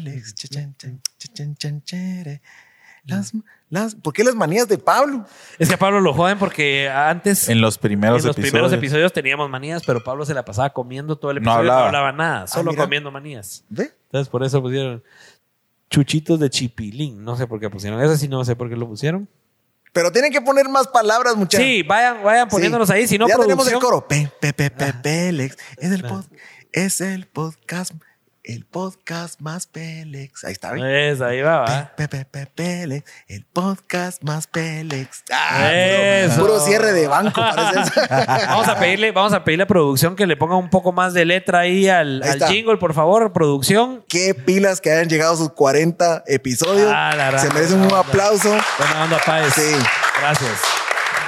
Sigo confundido. Buena. No, no, no, era una broma, era una broma. Yo No, tengo- por eso lo estaba troleando, porque era Qué una broma. buena, qué buena te la echaste. Y ¿saben qué es lo más chistoso? Que Ana ya me había mencionado de que iban a hacer una broma, pero no pensé que esta fuera la broma. O sea, Y, o sea, el yo, tengo sí mi, yo, yo- yo tengo mi corazón palpitando. pero, eso. pero no entiendo cómo se. O sea, ¿qué, qué, qué hicieron ahí? ¿Qué apacharon ahí para.? No sé. Nos estaban muteando, creo Y yo. yo así, ¿eh? yo así. Estuvo buena, mucha. Bien, se la echaron buena. Bien, felicidades por Ah, los 40, pues. muchachos. La verdad es de que no es fácil, ¿verdad? Nosotros llegamos a los 40 como a los 10 años con Illuminates. Ah, la gran Sí. sí, No, pues. de veras que sí, perdón, ajá. Y, eh, y la verdad no es fácil, no es fácil, no es fácil esto de, de tener la constancia, la persistencia, ¿verdad? Y, y sobre todo que cada vez mejor. No, hombre, ¿Verdad? Muchas veces que los felicito, de veras, es un proyectazo, sigan Gracias, adelante y ojalá que vuelen muy alto, no, no sigan el consejo de su tío Páez, buena que sea onda. internacional esta onda, de veras. Buena Buena onda, onda. lo vamos a seguir, tenerlo por seguro. Vean la pantalla de agradecemos, Vean la pantalla de referencias, sí. La verdad que. Mano, que sí, vos, chica, a ver si no me la esperaba. ya no las- ganas de que solo sean 100, sino 300, 400. Ya so- hay que subirnos la vara. ¿va? Sí, no sé qué piensa Páez, total. pero nos tenemos que subir el número. Porque nuestra meta era, miren, hagamos 100 y vemos qué está pasando. Igual fue nuestra meta también con Illuminantes y les puedo decir de que llegar a 100 Ajá. no es la meta. Lo, ¿Cuál será la meta? Realmente, ya iba a decir una burrera. Aquí, Estamos en los Pélex, aquí puedes decir cualquier cosa. No hay nada más importante que la meta, iba a decir, pero no, no, no. No, lo, lo, lo importante no es el número, mucha. De Ok. veras, no es el número. Porque si dicen, güey, 100 es el número. No, el, el- lo importante es uno más. Decir, decir uno más. Ok. Uno más, uno más, uno más. Y buscando disfrutarse- ese extra. Sí, sí, disfrútense, o sea, disfrútense el actual, pero piensen en uno más siempre, ¿verdad? Porque es que cuando uno piensa en 100, al menos a nosotros nos pasó Ajá. que íbamos por 60 y ya estábamos cansados, ¿no? Muchas, será, muchas, será que seguimos. Sí, pues. Ya sentíamos que no llegábamos. Entonces la meta se vuelve muy, en, en cambio de decir, no, este es por hoy, es un día a la vez, es una vez, es un episodio a la vez, Ajá. ¿verdad? Y uno más, mucha, uno más. Y se motivan a hacerlo uno más, uno más, siempre uno más. Me parece excelente. No, y está Virgo, pues, porque cabal no ves así la gran montaña, sino un paso a la vez, ¿verdad? Es un paso, es, Un paso a la vez. es uno Tac, más. tac. Me parece. También le aprendemos eso a Fran hoy. Y gracias, muchas de veras, gracias por el detalle a todos los que estuvieron detrás de ese detallazo. Gaby. Y especialmente a Gaby Villegas, Gaby, gracias. crack. Eso, es que puchica. crack. Aplauso para Gaby. Ahí está. Bien. Ya- ya me imagino. cámara, la cámara. Ya me imagino andar vea a todos Gaby los Villegas. invitados por el video. Ella es Gaby Villegas. Cámara móvil. Ahí está Gaby Villegas, la organizadora de esta sorpresota. Así que muchas gracias, Gaby, y a todo el equipo detrás que conseguir todos los videos de los diputados, alcaldes y toda la gente importante que salió ahí. No ha de ser fácil. No debe ser fácil. Páez va a salir en el del 50 o en el del 100, tal vez. En el del 100, Ajá, decirles, ¿verdad? vieron muchachos, Cabal. les dije. Y no queremos, que, no queremos dejarte ir, Páez, y unos regalitos ahí de parte de nuestros patrocinadores. Muchísimas gracias. No puede faltar la gorra Pélex de identidad que vamos a École. que queremos verte la apuesta para ver cómo Ah, te ves ver. así con el con el logo Pélex. A ver, a ver, a ver, genial. A ver si le luce. Sí, sí, sí. Y si te luce y le gusta el resto de la banda, le mandamos una a cada uno de Malacates. Ah, qué buena onda. Fui chicas, qué Para genial. No, qué, lo, qué logazo, mucha. Buena onda. El logo nuestro nos lo robamos de los de, de- de- no me acuerdo de dónde. Espérate, ¿querés está ver. ¿querés ver nuestro, nuestro primer intento de ver, logo? quiero verlo, quiero verlo, quiero verlo. A ver si lo reconoce, Ajá, a ver si lo reconoce, reconoces. Páez, de dónde pudo haber salido. A ver, a ver, a ver. Mira, El primer logo. Ah, mira. ¿lo reconoces? Esa es una de mi empresa, ¿no?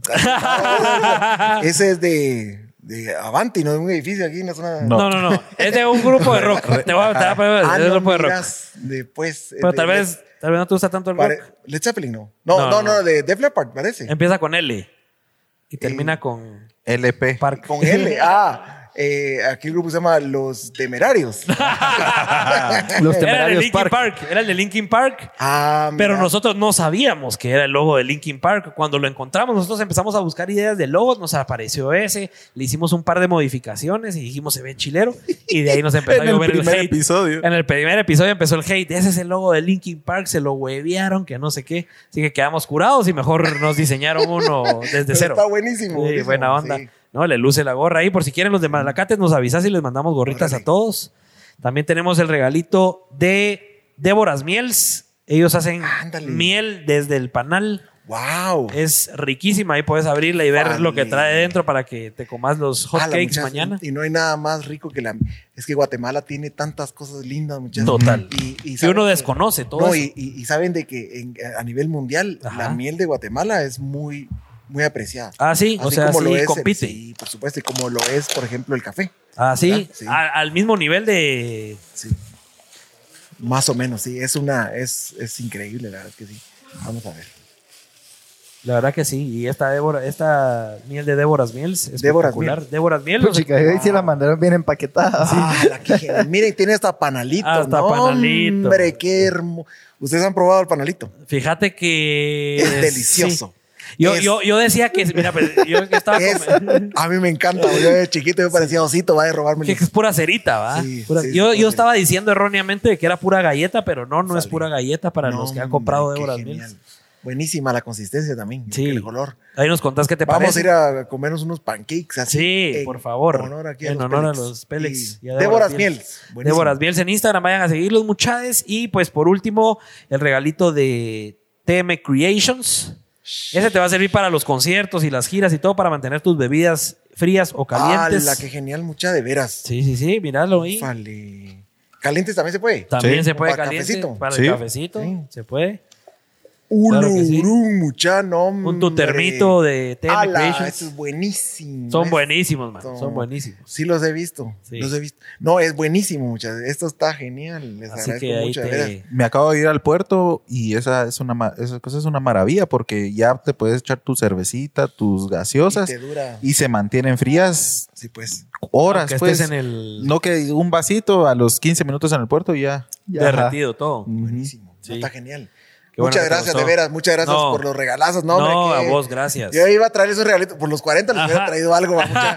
Para la próxima vez me, me El avisa. jingle, el jingle te falta. Ahí está, pero tiene que mandarme usted la letra. Sí. Ahí está la gente. La gente. Yo ya no dije, pusieron nada, ¿verdad? La, la No, producción. ya, No, ya, ya pero no entonces que sean ustedes. La Va. gente no está poniendo nada porque ustedes. Te lo mandamos y nos haces Ahí algo está. ahí. No, no, no, no queremos así nada que también ponerte en No, aprietos ahí. ni tranquilo, nada, tranquilo. sea, mándenme ahí. Ah, qué buena onda. Ustedes mándenme dos cosas. Mándenme más o menos la letra Ok, ok. y mándenme una referencia. Una referencia de algún jingle que nos Sí, guste. de algo que les una canción, un jingle Ah, que les guste, sí. Ok, me parece. No, y a vos, Páez, eh, pues gracias por haber estado acá. La verdad que para nosotros un orgullo haberte tenido aquí. Creo que tenés mucho más valor eh, que compartir aparte del que platicamos hoy. Nos faltaron un montón de puntos, pero no está de más decir que seguro po- podemos tener un segundo episodio en algún momento. Y, y te agradecemos mucho por el tiempo, que sabemos que es valioso. Y pues nada, te agradecemos mucho. No, por hombre, a haber estado ustedes, aquí. gracias. No, hombre, para nada. Gracias a ustedes por la, por la invitación. De veras que yo me siento honrado porque, pues sí, es, es- chilero yo. Y, y la verdad es que les había quedado mal varias veces, me habían dicho, pero. Pero porque estás no ocupado, se Sí, entiende. no, yo no podía. Yo le pedí disculpas ahí a la gente de producción que, que no podíamos, pero les agradezco enormemente. Cuentan conmigo, cuentan con ese jingle, Qué buena ¿verdad? y pues ahí cuando tengan algún proye- proyectito ahí adicional, lo que quieran hacer, pues Claro. cuenten conmigo también, cuenten Fijo. conmigo. Total. De veras, total. ahí estoy para servirles. Y, Tenlo por seguro. Y, y- ahí te vamos a ir a ver a tus conciertos. y inviten a más músicos de, de Guate también para impulsar a la música de Guate. Yo velo por, por mis compañeros también. Claro.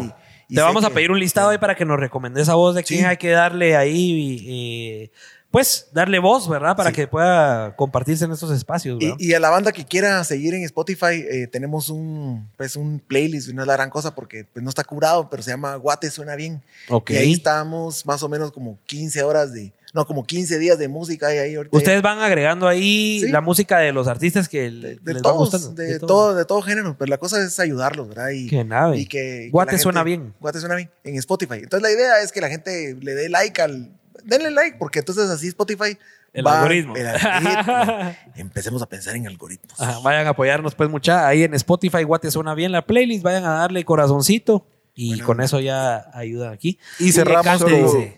cerra- ajá, cerramos con una, con una frase, una parte de alguna tu canción que querrás Que- pero cantarla, cantarla porque todos lo están pidiendo ahorita aquí. Boom, Pero boom, ¿cómo boom, que quieren boom, que boom, cante? boom. ¿No Aquí llena. ¿Tienen alguna guitarra? llena. Guitarra no. Hacker queda- guitarra. Ah, no, no, hacker no, no trajo su pensaba. guitarra, hacker.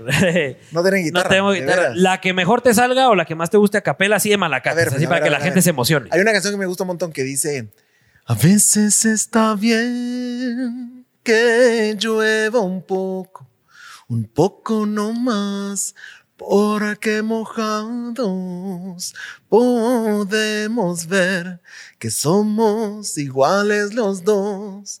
Y aunque ya no crean, me estoy riendo y no voy a soltar la cuerda solo por vos. Y aunque ya no quieras, sigo creyendo que tú debes y puedes si quieres seguir junto a mí. Se llama Mojado. ¡Qué Ah, buena! No, la verdad que qué increíble escuchar aquí de primera mano tu voz. Qué increíble. Se escucha igual que como escuchas cualquier canción. Qué increíble, ¿no? La verdad que gracias, Paez. Gracias por haber estado aquí. Y gracias a todos los Pélex por habernos sintonizado hoy en el 40 episodio. Gracias a Chapin Films detrás de cámaras y por haber hecho realidad ese video homenaje que pusieron del 40 episodio. Qué bonito quedó. Sí. Gracias a todos, gracias Gaby. Y pues nada, nos vemos en el episodio de la próxima semana. Va a estar buenísimo. Ya toca chica, ya toca traer a alguna chica aquí al, al- al podcast porque solo hemos estado trayendo a chicos. Entonces, eh, la próxima semana se los anunciamos el domingo quién va a ser la invitada y nos vemos en el próximo episodio de los Pelex Podcast. Chao, bye. Órale.